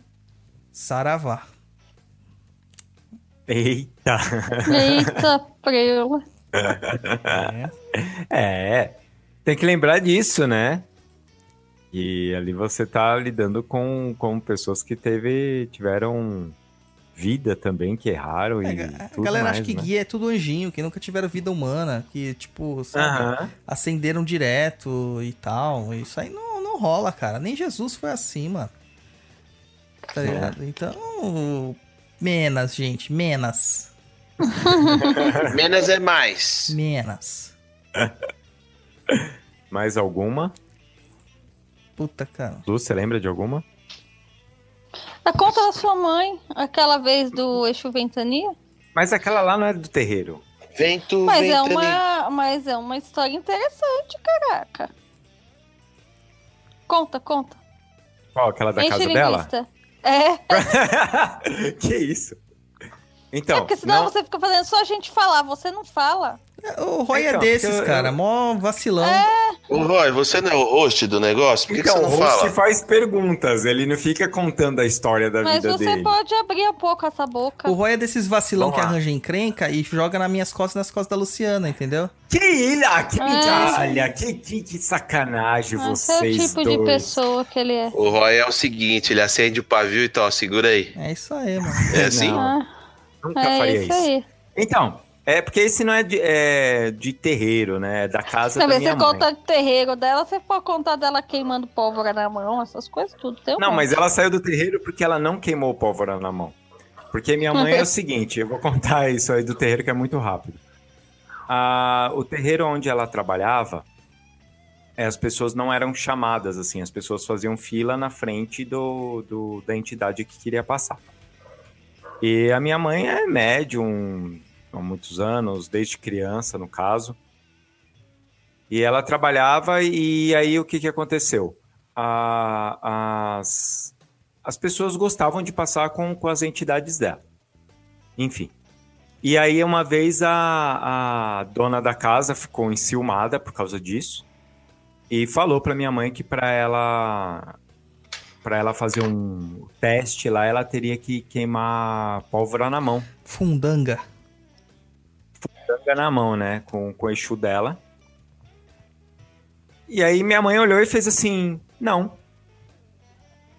Ela, então quer dizer que você não tá incorporando? Você tá com medo? Minha mãe falou assim: não, eu tô trabalhando. Minha mãe tinha. Ela começou a trabalhar com 17 anos naquela casa. E aí minha mãe falou pra ela: olha, toda sexta-feira eu poderia estar no baile. Mas eu venho aqui trabalhar. E aí você quer que eu queime pólvora na mão para provar para os outros médios e para a senhora que eu tô incorporada ou não? Porque vocês estão incomodados que minhas entidades estão com fila ou não? Então, muito obrigado por tudo que vocês. Ela começou a trabalhar dos 17, acho que aos 20, 21, né, Lu? Uma coisa assim. É, 17 é, foi- um sinal, 17 é um sinal, hein? Começou a trabalhar com Então, 17, já é então, um aí, envio de sinal. Então, aí ela foi, fez isso e, e falou tchau, né? É, Então, esse é um dos contos. Então, e aí ela falou que uma vez a, ela vai entregar casos de família, hein? Mas ela, sai, ela Ô, saiu, avô, ela saiu do terreiro por causa disso aí? Da desconfiança Saiu. da galera? É. Ah, cara, tem muita gente assim, cara. Eu conheço umas tretas assim. Conheço. Então, ela saiu, porque ela, ela, ela falou assim, Douglas. é, Ela, é, como ela falou, ela, ela tinha 17, ela saiu de lá com 20, 21 anos. Ela falou: é, eu poderia estar no baile, eu não poderia, não precisava estar aqui. E ela ia na gira de segunda, quarta e, e, e sexta. Sim, sim. Entendeu? Então, quer dizer, começou com 17 anos. Você tá na idade de, de ir pros bailes, coisas do tipo, né? E tá lá trabalhando. Caraca. E, e aí ela falou que aconteceu isso, mas enfim. a- O meu avô era um homem muito danado. E, e aí as mulheres que. As mulheres que ele era danado costumava fazer trabalho pra, pra família. Danado você diz mulheringo. Mulherengo, safado, sem vergonha, cafajeste, não respeitava a Safado, esposa cachorro, dele. Sem vergonha. Eu dou duro o dia inteiro e você colchão e fronha. Não, Aproveita, ele trabalhava. É, ele tinha. a- Né, com as mulheradas. Enfim, enquanto minha avó ficava com seis filhos em casa, mas. E aí as mulheres costumavam fazer, porque ele era policial tal, então ele tinha uma. uma é, elas arma. achavam. Tinha uma arma. Eles achavam que ele tinha uma estabilidade financeira, né? E começavam a fazer macumba pra eh, destruir a família dele, né? Enfim. E minha mãe falou assim que ela, era, ela devia ter uns 6, 7 anos de idade e ela dormia num berço, né?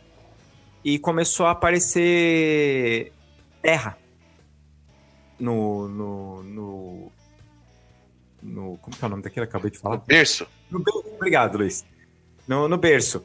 E aí começou a aparecer terra e ela foi e chamou uma. A, a minha avó foi chamar uma mulher que ela tinha um terreiro lá na, na rua de onde ela morava lá.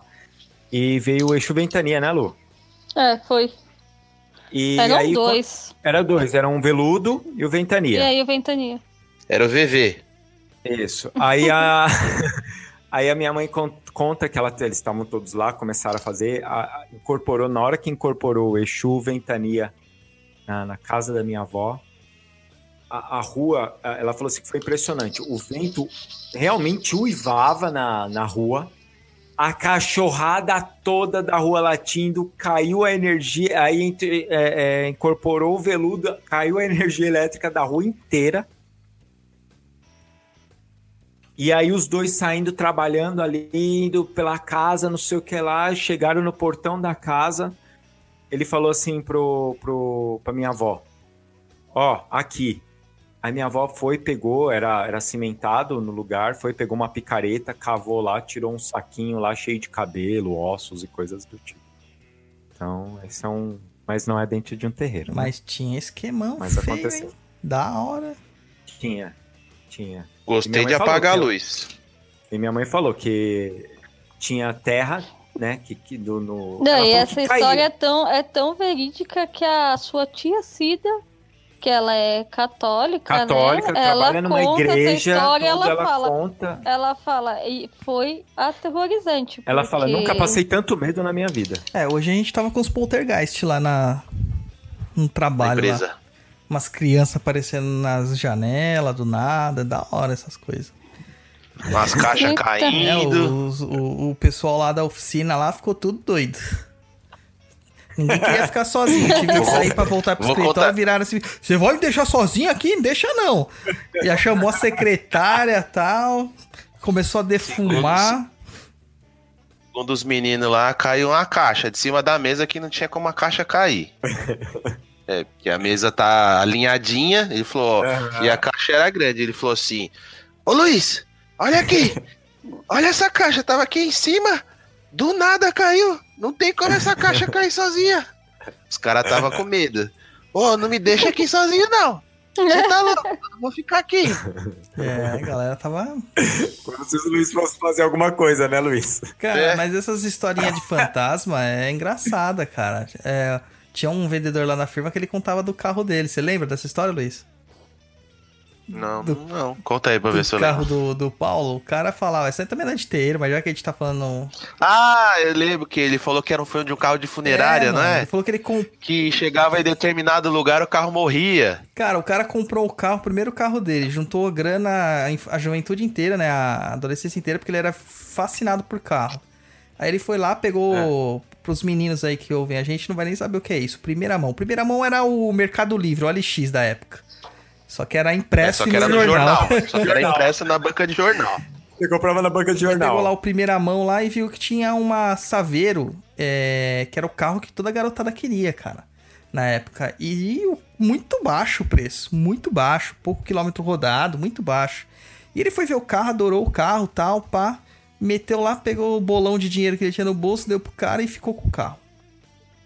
Aí falava que ele andava com o carro, andava com o carro, e cada hora que ele parava, sabe, e o carro de repente tinha certos lugares que ele morria. O carro desligava, Olha. apagava, não funcionava, não pegava motor, não pegava nada.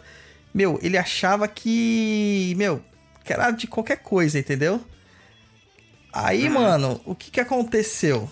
Ele ligava pra um mano dele lá que era que era mecânico, né? Ele sempre foi muito ligado nisso. E o mecânico ia lá e falou: Meu, seu carro não pega. Guinchava, tipo, um quarteirão, o carro voltava a pegar. Isso aconteceu diversas vezes. Até o dia que o mecânico veio e falou assim: Ô, Paulão, você viu que seu carro sempre morre em lugares parecidos? Eu falei, não, como assim? Sempre perto de cemitério, cara. Toda vez que você tá passando perto Olha. de cemitério, seu carro morre. Daí o Paulo, Ah. Puta, o cara era cético, era meio ateuzão, não acreditava em nada dessas coisas. Ele, ah, loucura, né? Aí deu um BO no documento dele, ele teve que procurar o ex-dono pra regularizar o documento, né? E ele falou assim, mano, é, vou precisar tirar o chassi, alguma coisa assim. E ele falou que ele tirou a caçamba pra fazer uma regularização de chassi, procurar as peças, não sei o quê.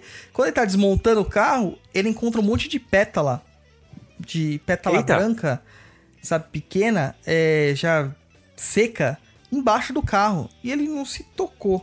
Daí ele encontrou com o cara e comentou, né? Porra, mas eu achei um monte de pétala branca no carro e tal. O que, que vocês faziam? Vocês eram da floricultura? Ele falou, não, não, esse carro aqui era um carro Aham. funerário. E o carro sempre parava na frente do cemitério. Ia fazer uma entrega É, lá. vai entender essas coisas, mano. Ô Douglas, conta aquela história lá que eu acho que é a mais legal, cara, que dos espíritos dizem não. Vamos lá. Essa também foi tensa, cara. Vou ler também porque para dar um clima. Vai dar o clima. Em um dia de atendimento em um terreiro, o baiano está manifestado. É sempre o baiano, vocês já perceberam? É sempre o baiano. Aham. Em um dia de atendimento, terreiro, o baiano está manifestado dançando e bebendo a sua água de coco no seu cuité. Ao longe, um médium da casa diz ao Cambone que precisava falar com ele. O baiano pede para o mesmo se aproximar. O médium da casa chegou para ele e disse: Pai, meu tio tá muito mal. Teve dois infartos, está acamado, os médicos estão preocupados. Minha tia não sabe o que fazer, você tem que ajudá-lo. O baiano olhou para ele assim e só respondeu: Não, o médium ficou com cara de paçoca, sem entender, e o Cambone também não entendeu nada. O médium olhou de novo pra ele e disse assim: Mas como assim não? Ele falou assim: Não, cabra, não vou ajudar. Não é não. Então o médium ainda insistia: Mas você tem que ajudar, é sua missão, é seu trabalho, sua obrigação. Aí doeu, né? O baiano olhou assim, bem dentro dos olhos do médium e disse assim, sem economizar nas palavras: Primeiro, que não me obrigam a nada, porque eu tô morto, mas mando na minha morte. Segundo, que não vou ajudar quem não se ajuda. Já disse pro cabra: pare de fumar, come melhor, faça a caminhada. Ele fez? Não. Veio aqui quando chamei? Não. Fez o que foi pedido? Não. Se ele pode dizer não, eu também posso, não vou ajudar. E o médium indignado disse: É. Ah, mas ele vai morrer. Ele falou: melhor assim, eu também tô morto e tô bem. Ah, Ficou melhor morto. Pois é. Pois é. É, então, é, é- é aí é que tá, né? As pessoas às vezes acham que vai no terreiro e é obrigado ao, a entidade te, te atender, né? E aí, quando isso acontece, como que funciona a cabeça do médium? Cara, Douglas? eu piro. Quando essas coisas acontecem Aham. comigo, eu piro. Uma das vezes eu meio que fiquei assim, duvidando do que tava sendo falado. Com, eu tava incorporado do preto velho. O preto velho sempre falou assim: ah, é? Tchau. Foi. Me largou na frente, assim, de Não. cara com o consulente. Não. Eu comecei a suar frio, né? Lá na frente do que, que eu vou falar. Falei assim: e aí? Me meto uma mistificação aqui, passo pela entidade Aham. Uso dos meus conhecimentos dos 50 tons de Exu, o que que eu faço? Daí, mano, fiquei na minha, só fechei os olhos, falei, por favor, volta, volta, volta, volta. Ele voltou. Aí ele falou assim, tá vendo? Deixei ele com cara de besta. Pra ele parar de achar que ele fez. Uma outra vez também o Severino fazendo um, um trabalho e tal, assim, e ele. E eu tenho um problema com o Severino, porque o Severino é muito linguarudo, né? E eu tenho um problema Ah. que eu não quero deixar ele incorporar e ficar sendo linguarudo. Aí eu, ele sempre me dá umas rasteiras na vida pra eu aprender a largar a mão de ser besta. e esse dia ele tava cortando, é, não sei o que, acho que era fumo de corda, com a, tesoura, vela, não lembro exatamente. E ele falou, e eu duvidei, falei, puta, não tô incorporado nada, isso aqui é tudo coisa da minha cabeça. Aí ele, ah é? E cortou meu dedo. Ele pegou o canivete e Não. cortou meu dedo. Olhei, Ah, tipo, Não. cara, não senti dor não aham. sangrou, cortou, abriu o dedo assim, uma parte do lateral do dedo. E eu olhava assim pro dedo cortado, né, incorporado dele e falava, mano, agora eu acredito, eu tô incorporado. Porque, meu, não sentia Ah. nada. Não saía sangue, tá ligado? Foi Ah. uma coisa muito louca. Foi muito louca. Doideira, cara. No outro dia, Que no outro dia teste. tava mega cicatrizado já, já tava sequinha só, a ferida. só foi no dia ali. Tava sequinha a ferida. Caramba, parecia que Nossa. tinha passado lavando. Parecia que tinha passado Super Bonder. então, eu tenho uma historinha pra contar aqui que eu lembrei agora. Então manda. É, uma vez nós fomos num terreiro e aí eu tinha passado com a entidade que é o dirigente da casa. Foi o maior legal, tal, falou lá os negócios comigo. E aí, beleza, né? Acabou, acabou meu atendimento, tal. E aí na hora que eu tava saindo, o, o baiano me chamou. Falou: "Vem cá". Isso eu tava saindo, né? Vem cá. Aí eu encostei ali perto dele e falei, opa, tudo bem? Tudo bem, é, tem umas coisas aqui pra falar pra você. Aí eu olhei "Ah, ok, né? Tipo, eu pensando, né? Eu acabei de passar com o dirigente da casa e me chamou, ok, né? Vamos, vamos ouvir. Aí ele falou assim pra mim, você anda emprestando dinheiro para os outros? Não faça isso. Porque esses seus amigos vão enfiar a faca nas suas costas. E ele fez assim, né? Como se estivesse enfiando faca nas minhas costas. Aí eu fiquei olhando, pensando comigo, emprestar dinheiro pra alguém, nem dinheiro eu tenho. Como que eu vou emprestar, né? Aí eu, ah. Ele, então, porque você não tá desenvolvido ainda. Eu falei, não? Ele, não. Eu falei, ah, ok, né? Eu já trabalhava, mas ele tá falando, vamos deixar ele falar. Ele fez assim, porque você é filho de Oxóssi. Eu falei, ah, é?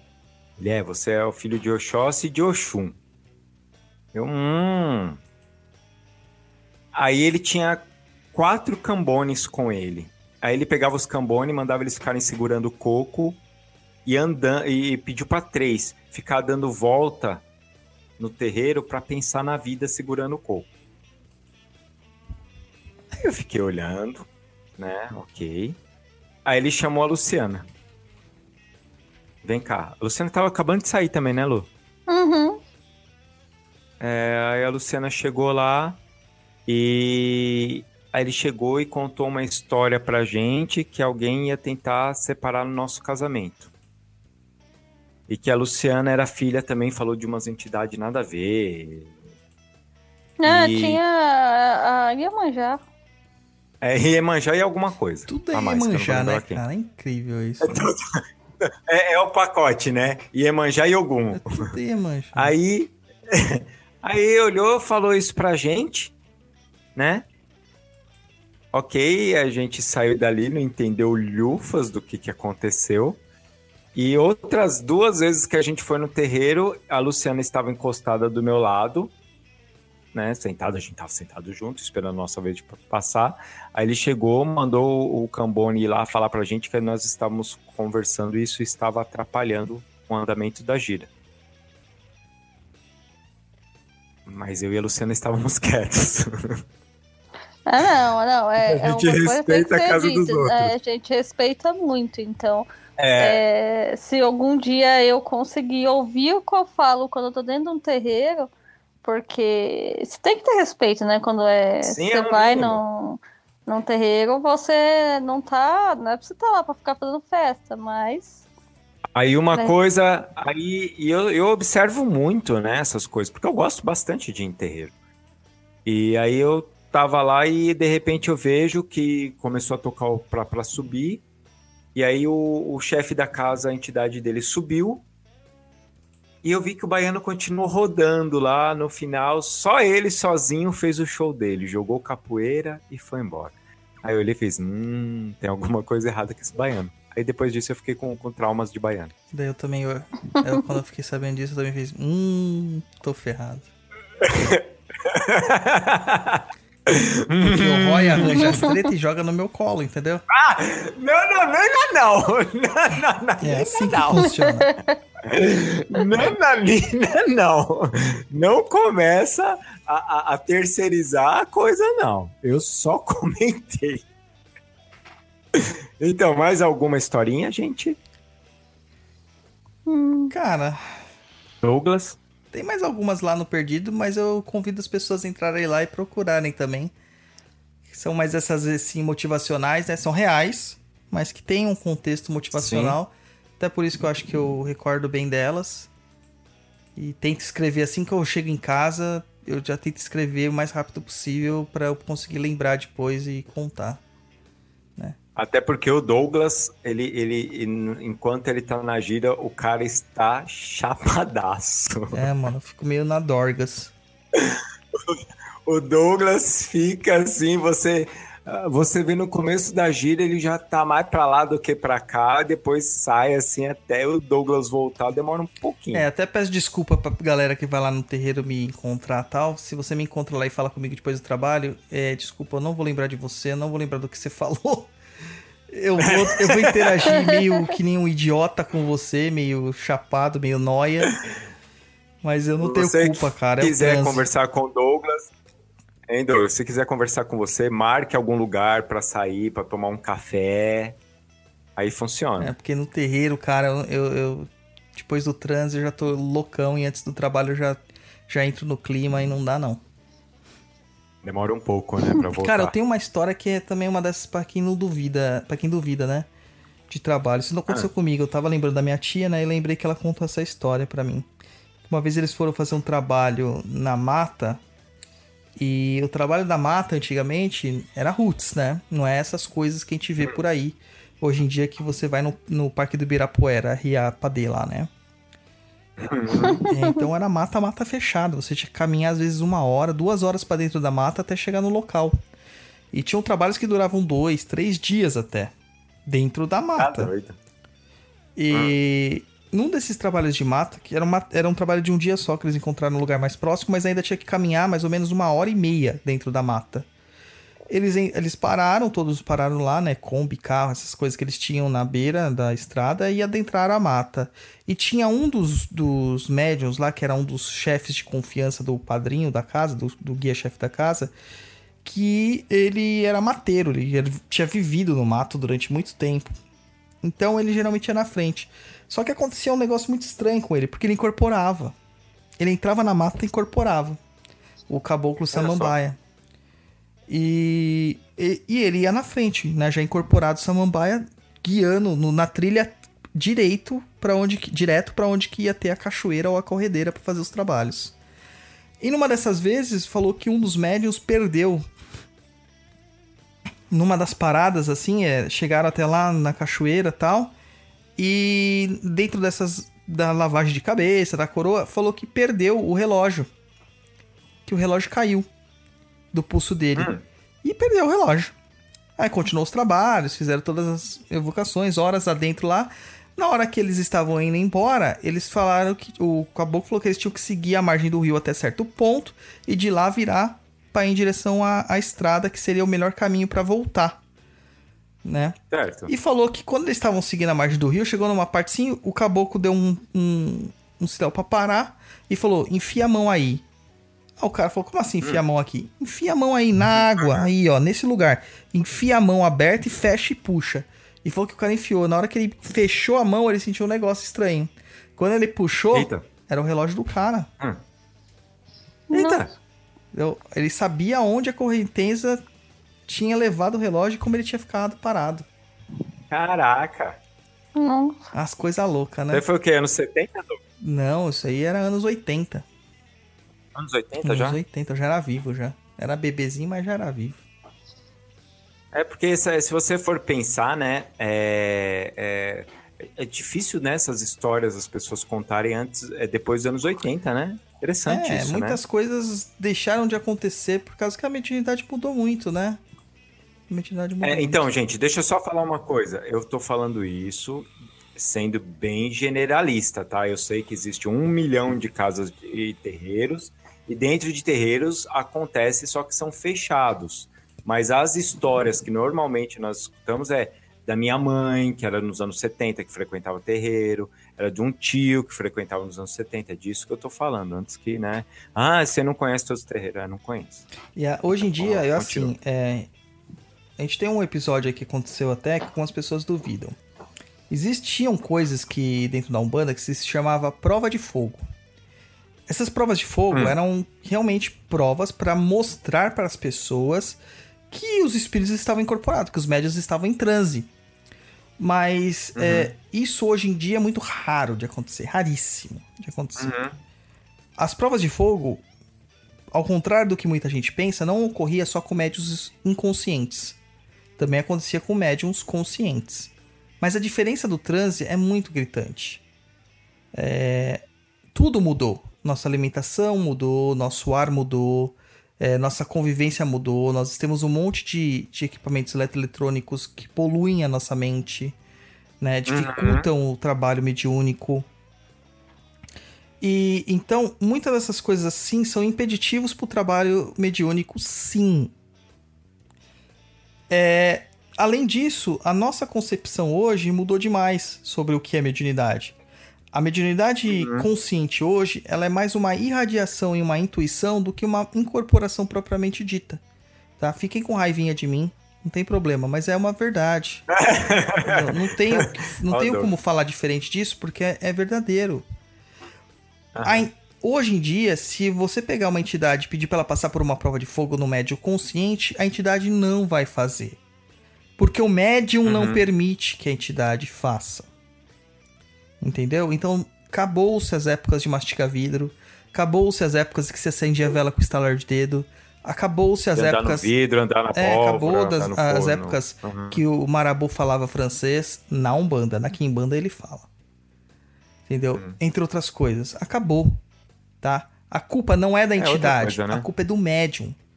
Vocês, médiums, nós, médiums, somos uns bostas hoje em dia. Desculpa a verdade. É verdade, gente. Não desculpa, eu sou sincero. Nós não somos um terço dos médiums que nossos antepassados eram.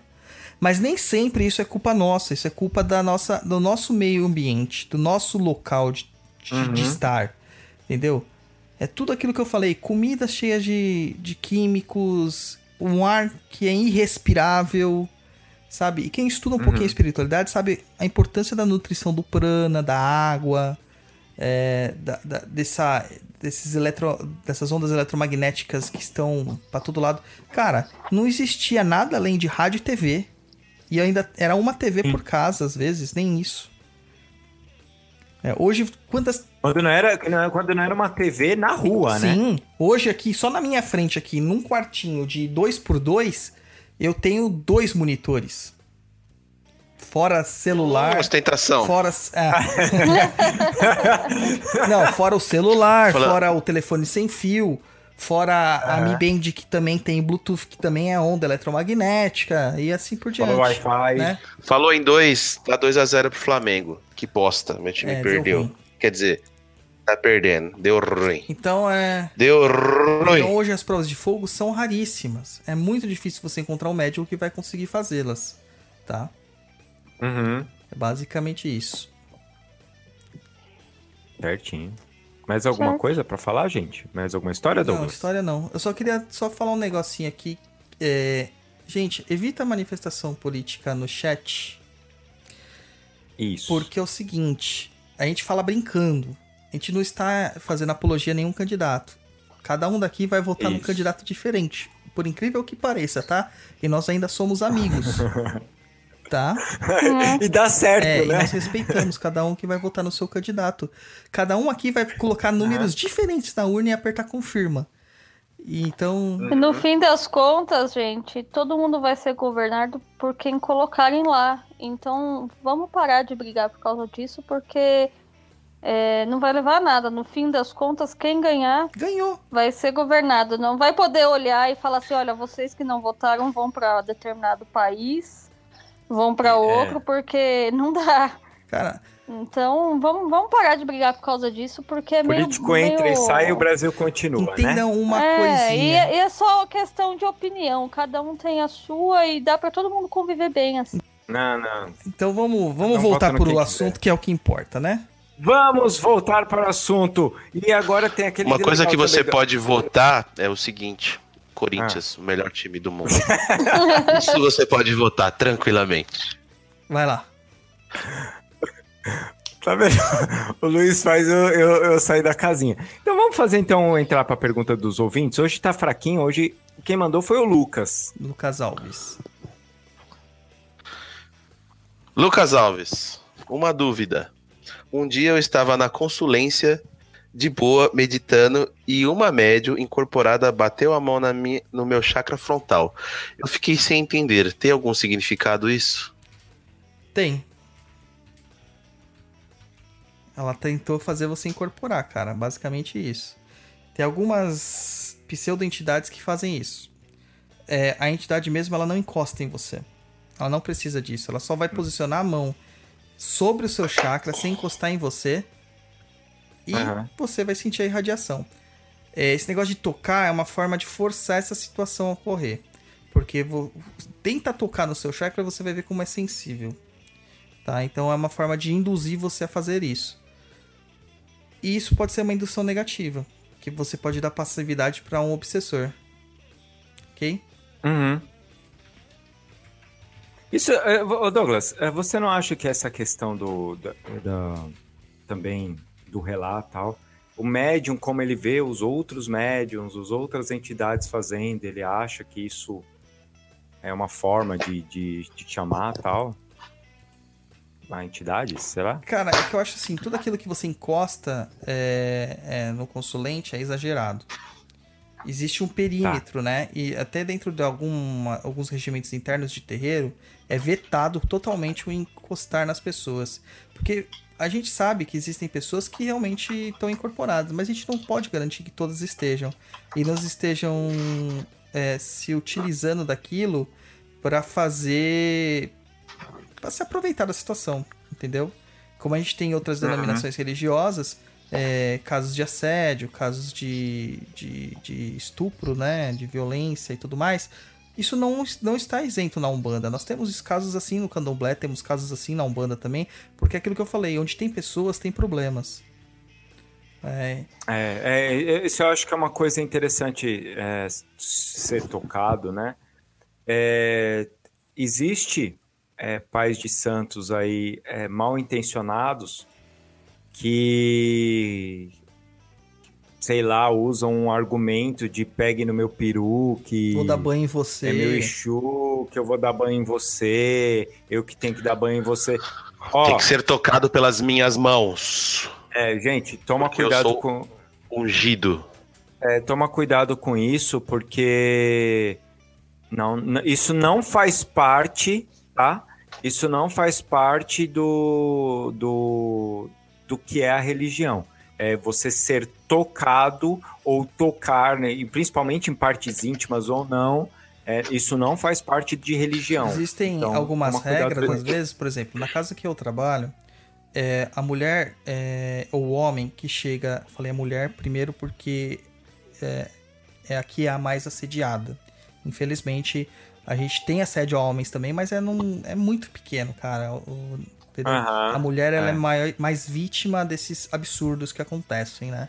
Sim. Então, e a, a mulher Então- hoje ela não tem direito de usar uma roupa que, sabe, uma blusa de alcinha que tá um pouco mais calor, ou um decote maior, mas o homem tem o direito de sair na rua pelado, sabe, de, sem camiseta. Aham, Então aham. existem algumas coisas que a gente ainda tem muito que aprender. Então o terreiro, o recomendado é que sempre se vá com roupas que sejam mais é, cobertas possíveis, para evitar que outras pessoas acabem criando essa situação. Tá? Infelizmente, é, são, são formas de remediar aquilo que está errado de uma.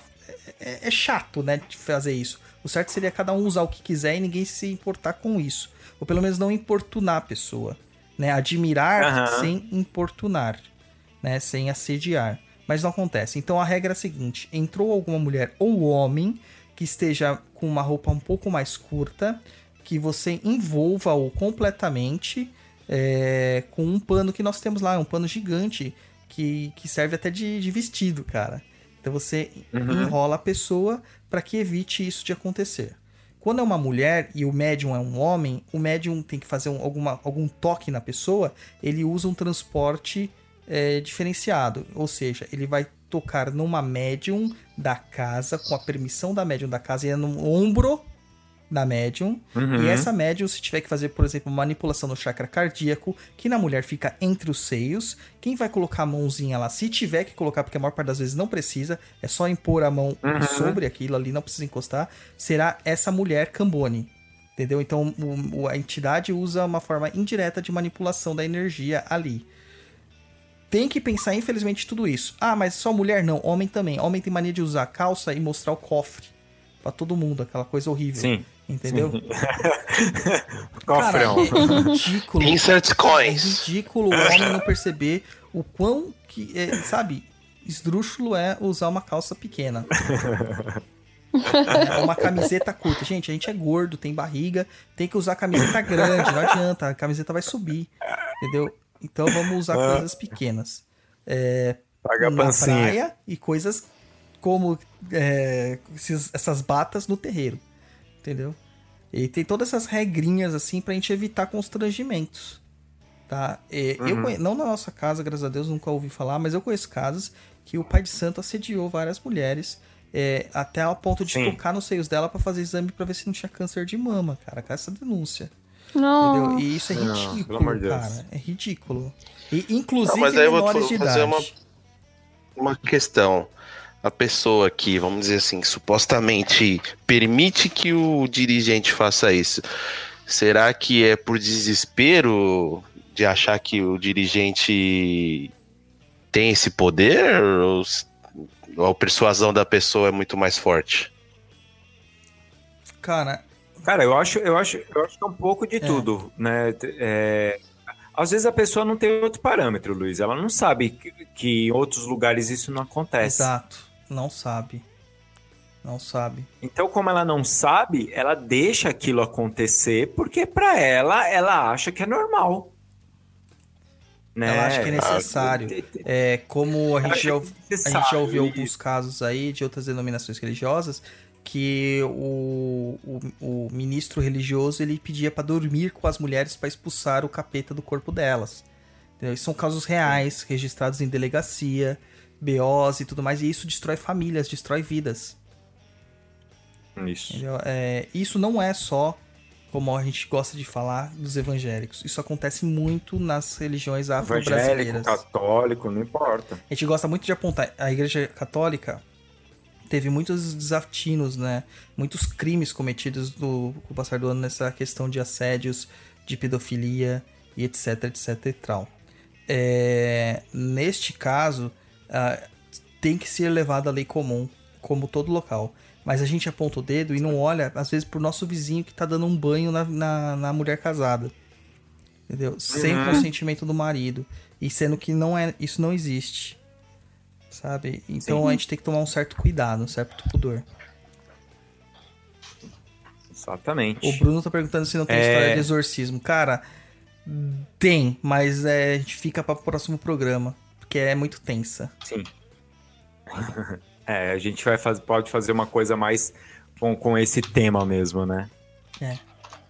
Até pra explicar um pouco o que, que é o exorcismo, como que funciona e, e tal. Certinho, gente? Então a gente pode ir acabando por aqui, então? Eu acho que sim, né, cara? Deu duas horinhas aí de blá blá blá. É isso Sim, aí. bastante. É, então, o que foi, Luciano? Que tá- silêncio. Se perdeu aí, Roy? Não, não, não perdi não, Um gente. minuto de silêncio Então, no Douglas. Brasil. Então, Douglas Ó, pode peraí, deixa- antes, antes de acabar aí, a Maia colocou um, um ponto aí, acho que sobre o que eu falei. Ela falou: desespero e falta de conhecimento também pode gerar a confiança e a pessoa deixar levar. Acredito eu. Muito bom e importante conhecer. Vocês são essa informação bem positiva. Obrigado, Maia. Ah, muito obrigado, Maia. Obrigado, obrigado. mesmo pela, pela, pelo apoio. Arigato, Maia! Então vamos lá. Finalmente. Então, seu tchau, Douglas. Eu quero agradecer todo mundo aí. É... Façam o que vocês quiserem, dentro de um contexto que não importune o seu amiguinho do lado. Lembre-se que seu direito termina onde começa o do próximo. E eu queria convidar as pessoas para conhecer o- uma das colunas que eu lancei lá no Perdido, que é uma coluna em áudio que eu tô estudando o livro dos Espíritos. Junto com a Luísa, que é a minha esposa, né? Que chama Em Estudo. Tá todo, toda à disposição lá os, os capítulos lá. A gente acho que tá no sétimo já, lançado. E tem no Spotify Tem no também, Spotify, né? Agora também tá no Spotify. Procura lá, Perdido em Pensamentos, vai aparecer em estudo. Ou procura em estudo, ou entra no site que é melhor, cara. Entra no nosso site, lá também tem feed lá no site, dá pra fazer de todo jeito. Ah, legal. E é legal porque a gente vai a gente vai comentando, lendo as perguntas dos livros dos espíritos e comentando, né? E a Luísa nunca leu o livro dos espíritos, então pra ela é tudo novidade. E muita gente Aham. tem essa dificuldade. E antes que falem, por que, que um bandista tá lendo o livro dos espíritos? Porque é bom, cara. Porque é bom. Sim. E é isso aí, muito obrigado, E galera. conhecimento e informação não quer demais, né, Nunca é demais. Informação com discernimento nunca é demais. Como É diria o ET Bilu, busquem conhecimento. Então, Lu, e você? Ah, gente, obrigada aí por ter ouvido. Não se assustem com os causos que vocês verem nos terreiros de vocês, que vocês vão ver cada lugar é um lugar. Tem que ter discernimento nas coisas, respeitar o coleguinha. Respeitar o coleguinha na vida inteira, né, gente? Em qualquer situação. Então vamos, vamos aí respeitando a galera em tudo e dentro dos lugares que vocês forem, respeitem o que não for legal para vocês, é só não absorver, não precisa agredir ninguém porque não vai levar a nada. Isso aí. Luiz. Agradecer mais uma vez o pessoal aqui por estar nos acompanhando no nosso programete. Lembrar o pessoal, se quiser nos ajudar, tem o Padrim lá, www.padrim.com.br barra Papo na Encruza. Seguir a gente aí tanto no Facebook como no YouTube, dá like, comenta, manda e-mail pra gente no contato arroba perdido.co, reclama, manda sugestões de tema, convidados. Se tiver um convidado interessante, tem o contato, manda lá pra gente também. A gente tenta fazer essa ponte e trazer o convidado aqui pra gente sabatinar ele. Falando nisso, a E- gente tem uns convidados bons aí na pauta aí. Eita, nós vai dar spoiler? Não, esse não. Não? Esse aí deixa no gelo por enquanto. Esse vai ficar guardado a sete chaves. Entendi. Então, pessoal, fica ligado aí que logo logo teremos convidados de peso e gabarito sendo entrevistado ou sabatinado por nós aqui. Então, é isso aí. Uma pena, né? Meu time perdeu pro Flamengo. mas faz parte, né? Como, enfim, que Como importa é diria a música do Journey, um dia você perde e outro dia você ganha. Então tá bom. É, mas o Corinthians tá, um dia você perde, o outro também. tá difícil. Acontece. Mas tá bom. Gente, obrigado, boa noite. E é isso aí. Então, pessoal, muito obrigado por participarem aí do nosso programa, ficar ouvindo o nosso bate-papo. Mandem mensagens pra gente. Quem quiser, entra lá no nosso grupo do Facebook também. Lá a gente troca aquela ideia bacana e co- coloca temas lá. As pessoas podem indicar temas pra gente conversar. Então, até o próximo episódio, que é no dia. 19, né? Qual que é o dia, Douglas? 19. Quer dizer, É 19? 19. Então Eu- tá. eu- eu isso, é dia dia 19. 19. Isso, isso, dia 19. Então, até o próximo dia 19, pessoal. Um abraço. tchau. tchau. tchau.